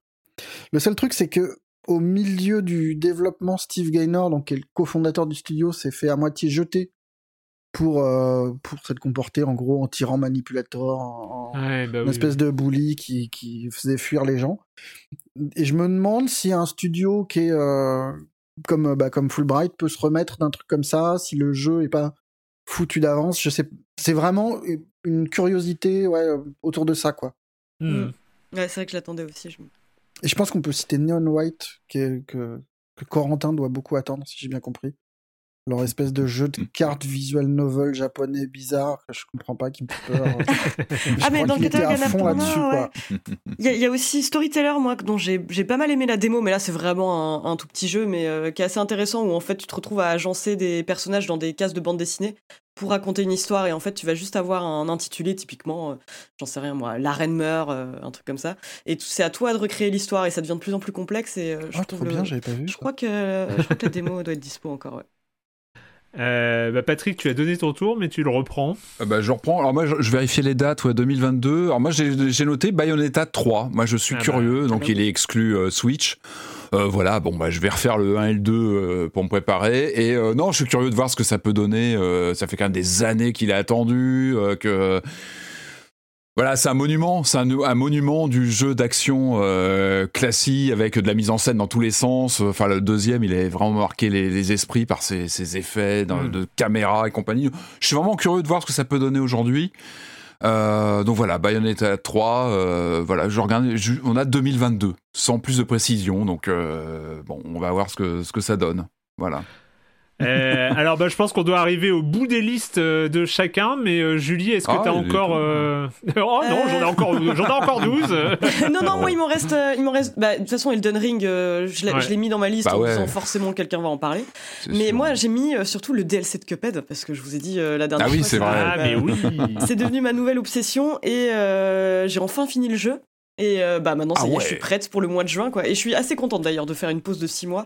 Mais euh, j'ai l'impression que c'est euh, rien que le trailer d'animation. Enfin, quand on voit l'amour que qui est mis en fait dans dans, dans tout, enfin dans tout ce jeu, quoi. J'ai trop hâte. Mhm. Euh, alors ah oui à moi bah moi c'est mon dernier après j'en ai quelques uns en vrac mais euh, c'est le dernier qui ouais j'ai quand même envie Euh, c'est Card Card Shark euh, Card Shark c'est le prochain euh, prochain jeu de Nerial donc euh, le développeur qui est qui est derrière Reigns euh, et Reigns et Reigns Her, Maje- Her Majesty. Et ils avaient fait il avait fait aussi un Reigns Game of Thrones euh, qui était une variation sous licence du, du même euh, du même principe. Et donc là on reste dans l'univers des cartes mais alors avec une proposition qui rend hyper curieux c'est d'apprendre à tricher. Donc euh, d'apprendre toutes les techniques de triche de cartes pour distribuer les fausses cartes etc et, et dans les trailers tu, tu sais t'as toutes les manipulations. Enfin il est il- j'ai l'impression qu'il a réussi en tout cas c'est la promesse de trouver un gameplay de euh, de de card trick enfin de vraiment de manipulation de cartes pour euh, euh, choisir les cartes que tu donnes choisir les cartes que tu laisses dans le paquet etc donc vraiment ça, ça me rend tellement curieux que je pense que je vais je vais me jeter dessus dès que ça sort et je n'ai pas vu de date de sortie précise mais c'est prévu c'est bien prévu pour pour euh, 2022 ça devrait pas tarder tarder parce que parce que c'était déjà prévu je crois au départ pour euh, pour 2021 donc euh, voilà. Donc euh, Card Shark par Nerial.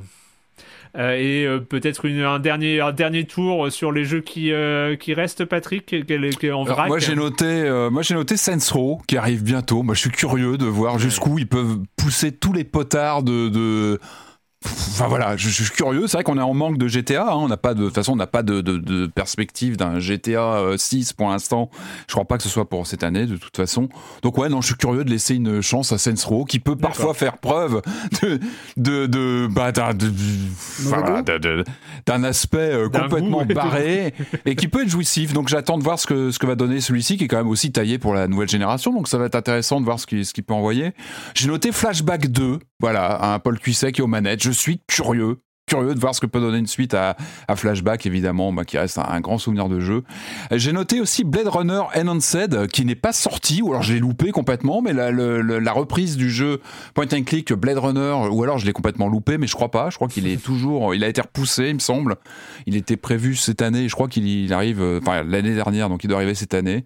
Et, euh, et Stalker 2, j'ai noté aussi, qui, bon, qui, Ouais. peut, qui peut, qui peut, qui peut avoir un gros potentiel aussi. Hein, le, voilà, le- le- l'original était un un grand jeu il y a quelques années maintenant. Donc ouais, je suis curieux aussi de voir ce que ça peut donner, euh, de réactualiser ça et avec euh, bah, cet environnement si chatoyant, si si plaisant à explorer. Mais voilà, je suis curieux. C'est vrai qu'on a eu les métros il y a pas il y a, il y a pas très longtemps. Je, voilà, Stalker 2, ça ça me ça m'intrigue. Marius, est-ce que tu as des... Ouais, ouais. des restes de, de Euh, jeux, bah, euh, voilà. Pour le En coup, ça c'est très très safe, mais euh, Baldur 3. Oui. J'attends de voir ce que ça donnera euh, quand le monde va s'ouvrir, quand il y avait des modes euh, scénarisés aussi où les personnages, où on peut interpréter des personnages que jusque-là on ne croise qu'en PNJ. Je suis assez curieux de voir ça. Il y a Dordogne forcément, même si je- bon, on verra. Euh, et Garda, euh, un petit jeu de guerre, une espèce de drame euh, sur fond de Seconde Guerre mondiale dans les pays du Nord, de, qui, est, qui est édité. Je crois que c'est le premier jeu euh, édité par Dontnod. Hmm.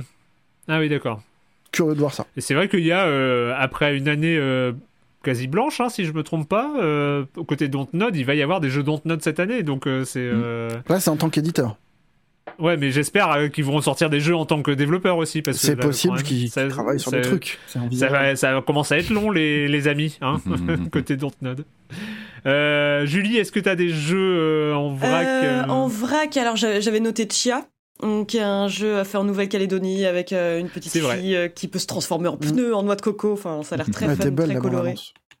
J'avais trouvé ça assez chouette. Je suis assez curieuse de voir aussi un jeu qui s'appelle Handling où on, on incarne une mère renarde qui protège sa famille.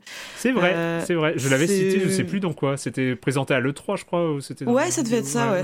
Donc, Voilà, c'est pas une très très grosse attente, mais je suis quand même curieuse. Et j'ai noté, euh, alors je sais pas si je le prononce bien, Dokebi, qui est un jeu euh, coréen euh, qui a l'air d'être une sorte de, de Pokémon euh, sous, sous kétamine, quoi. c'est enfin, c'est juste, euh, en gros, c'est c'est très bizarre. Quand j'ai vu la- le trailer la première fois, je me suis dit, oula, bah ça c'est pas pour moi, quoi. Enfin, c'est vraiment un truc où euh, c'est c'est de la K-pop à fond, avec. euh, On a l'impression qu'en fait, c'est des enfants qui ont imaginé un, un jeu, un open world. Qu'est-ce que vous voulez faire dans un open world? Alors, Dans un open world, il y aura des robots, il y aura des overboards, il y aura des skates, il y aura, il y aura plein de trucs fun. Et le truc, c'est que bah, je commence à être vraiment très très curieuse et, parce que ça a l'air très très fun à jouer. quoi. Ah bah écoute, eh, c'est quand même la base. Hein. Euh, moi j'ai noté, euh, bah, j'ai noté quand même, oh, c'est bizarre, il est pas du tout sorti, mais quand même euh, God of War Ragnarok.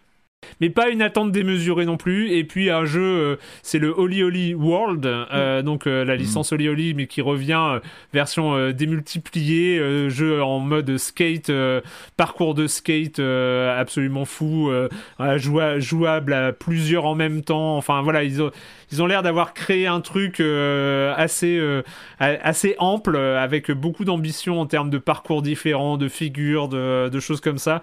Et, euh, et franchement, ça me fait, ça me fait assez envie. Voilà, bah écoutez, je pense qu'on a, on a pas mal de choses. 2022, ça s'annonce, ça s'annonce pas mal, avec On est pas mal de que jeux. tout le monde s'en Ouais. fout de Forspoken. Le- L'espèce Ouais. de triple A que lance Sony en mai, pour l'instant, Ouais, non, non, c'est, euh, j'avoue, euh, il y a. Moi, il y avait cette bande-annonce là, du numéro 2 euh, de. Comment ça s'appelait là euh, ah, Mario et les lapins crétins? Non. ça, ça, bien, why hein. not hein. Eh, Franchement, why c'était not, bien. hein. Franchement, le Ah premier bah oui, était oui. super. hein. Donc euh, moi, j'ai, j'ai vraiment, je sais que je vais, euh, je vais le lancer avec euh, avec appétit. Euh, non, c'était euh, ce, ce trailer façon attaque des Titans là. Euh, euh, Elle, elle, pas Hellblade 2, je sais plus. Ah oui, oui, c'est vrai, oui, qui était ah très grandiloquent, très. C'était une cinématique, mais franchement, l'univers était était assez assez foufou. bref, une, une, année 2022 qui va commencer sur les chapeaux de roue. On a déjà cité plein de jeux qui sont pour début février, donc il y aura du lourd, mm. du très lourd en début février, sachant qu'on a juste une 500e à préparer. On rappelle, je rappelle quand même le 500e. Donc si vous n'avez pas suivi, la 500e, ce sera le dimanche 6 février euh, de 18h à 21h au Forum des Images à Paris, à l'occasion en, clôture de leur festival Ready Player qui commencera le 2 février euh, donc euh, à, Paris. J'en avais pas parlé, mais a priori je ferai, je ferai aussi un enregistrement d'un silence on joue entretien. ce sera récupéré en silence on joue le mercredi. Mercredi 2 février, donc en ouverture de ce même festival, une table ronde sur le streaming avec des streamers en streamant voilà, j'avais proposé ça, ça va être assez marrant. Euh, avec euh, invité sur scène, il y aura euh, Mister MV, il y aura Ultia, il y aura Nathalie, donc qui stream et donc ça promet d'être assez cool aussi. donc ce sera en ouverture au Forum des Images à 20h le mercredi 2 février. Mais bon, la 500e, c'est la date vraiment que vous ne devez pas rater et vous devez être là avec nous. c'est le 6 février, donc le dimanche 6 février à 18h. voilà, bah c'est cette année 2022 commence parfaitement bien. Et, euh, et voilà. Et puis, bah, c'est le moment de. C'est la question rituelle. Ah, bah oui, et celle-là, je vais pas l'oublier. Hein. J'ai oublié une fois, peut-être pas deux. Euh, et quand vous ne jouez pas, vous faites quoi, Julie? Eh ben moi je continue, je vais encore vous parler de mon obsession pour Cuphead parce que bien sûr que euh, après avoir été complètement séduite par les décors, les boss, etc., je pouvais pas faire autrement qu'acheter le livre euh, The Art of Cuphead ah, où justement euh, donc j'ai chopé la version anglaise qui est publiée aux éditions Dark Horse, mais il est aussi en français chez Third Edition. Il y a aussi une très chouette édition collector qui m'a été signalée par un auditeur Aegis, je crois. Et bah, c'est fabuleux parce que déjà, en fait, on voit, il y a vraiment, pour chaque boss, on a tous les croquis préparatoires, enfin toutes les recherches, euh, toutes les inspirations qu'il y a pu avoir. C'est, euh, ils reviennent aussi sur chacune des aquarelles qui constituent l'étoile de fond de chaque niveau. Et c'est, je pense que c'est aussi bien, enfin c'est aussi intéressant pour ceux qui n'ont pas nécessairement envie de s'infliger ce, gameplay hardcore, parce que c'est, c'est, vraiment magnifique quoi, ce qu'ils ont fait. Cool. Euh, Patrick?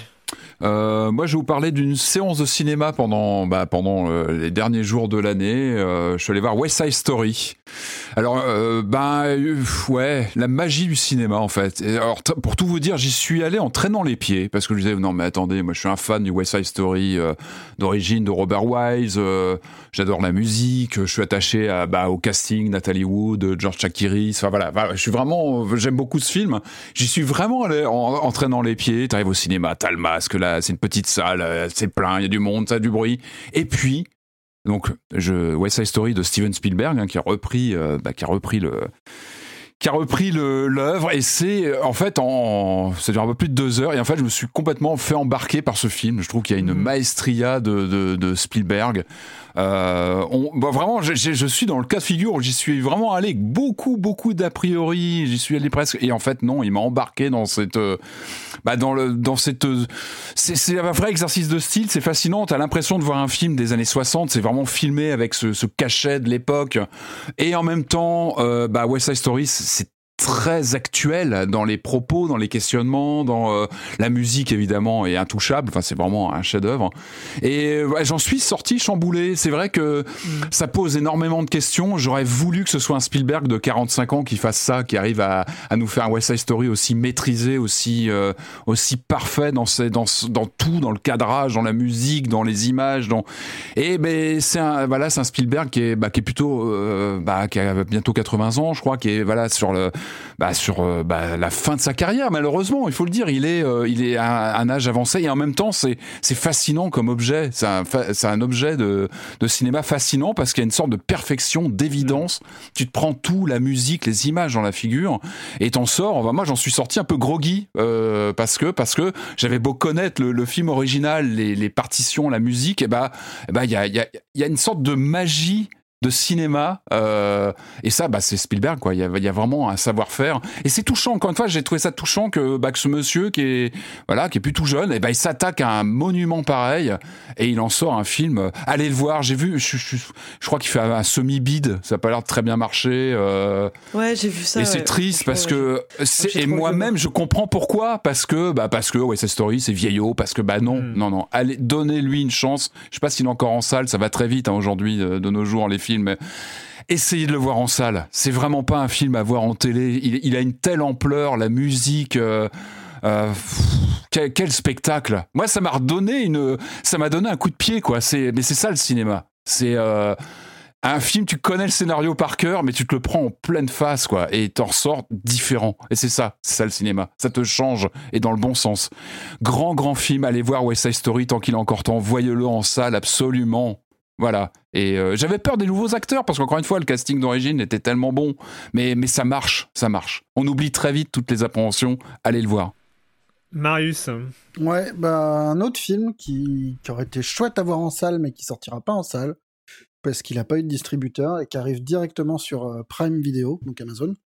Et Mhm. c'est triste parce qu'il est vraiment, euh, visuellement, il est impressionnant, on va dire. Pas discret, mais euh, impressionnant.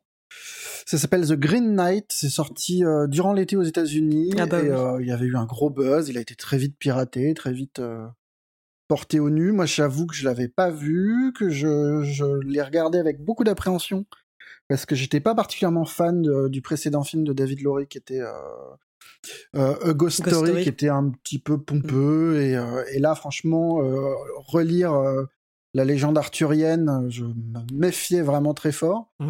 et en fait c'est chouette il y a, il y, a, il y, a, il y a un côté vraiment too much des fois dans la mise en scène dans les filtres de couleurs et compagnie mais euh, mais y a mais plastiquement c'est quand même très impressionnant je trouve que l'histoire et la façon de la raconter est vraiment bien vue. Enfin, j'étais Mm. très étonné d'être euh, d'être aussi pris par le film et euh, et aussi captivé. Voilà. Ok. C'est un peu cryptique, hein. C'est pas c'est pas du prédigéré comme euh, comme les Marvel et donc ça laisse euh, ça, ça demande une petite implication du spectateur, mais c'est pas non plus. euh, on n'est pas chez David Lynch, il y a pas. mais c'est c'est un, un beau film. Ah, puis il y a des moments, euh, moi, qui me resteront visuellement. Enfin, l'arrivée du Green Knight, euh, moi, je me souviens, j'avais j'avais super hâte qu'il sorte en salle.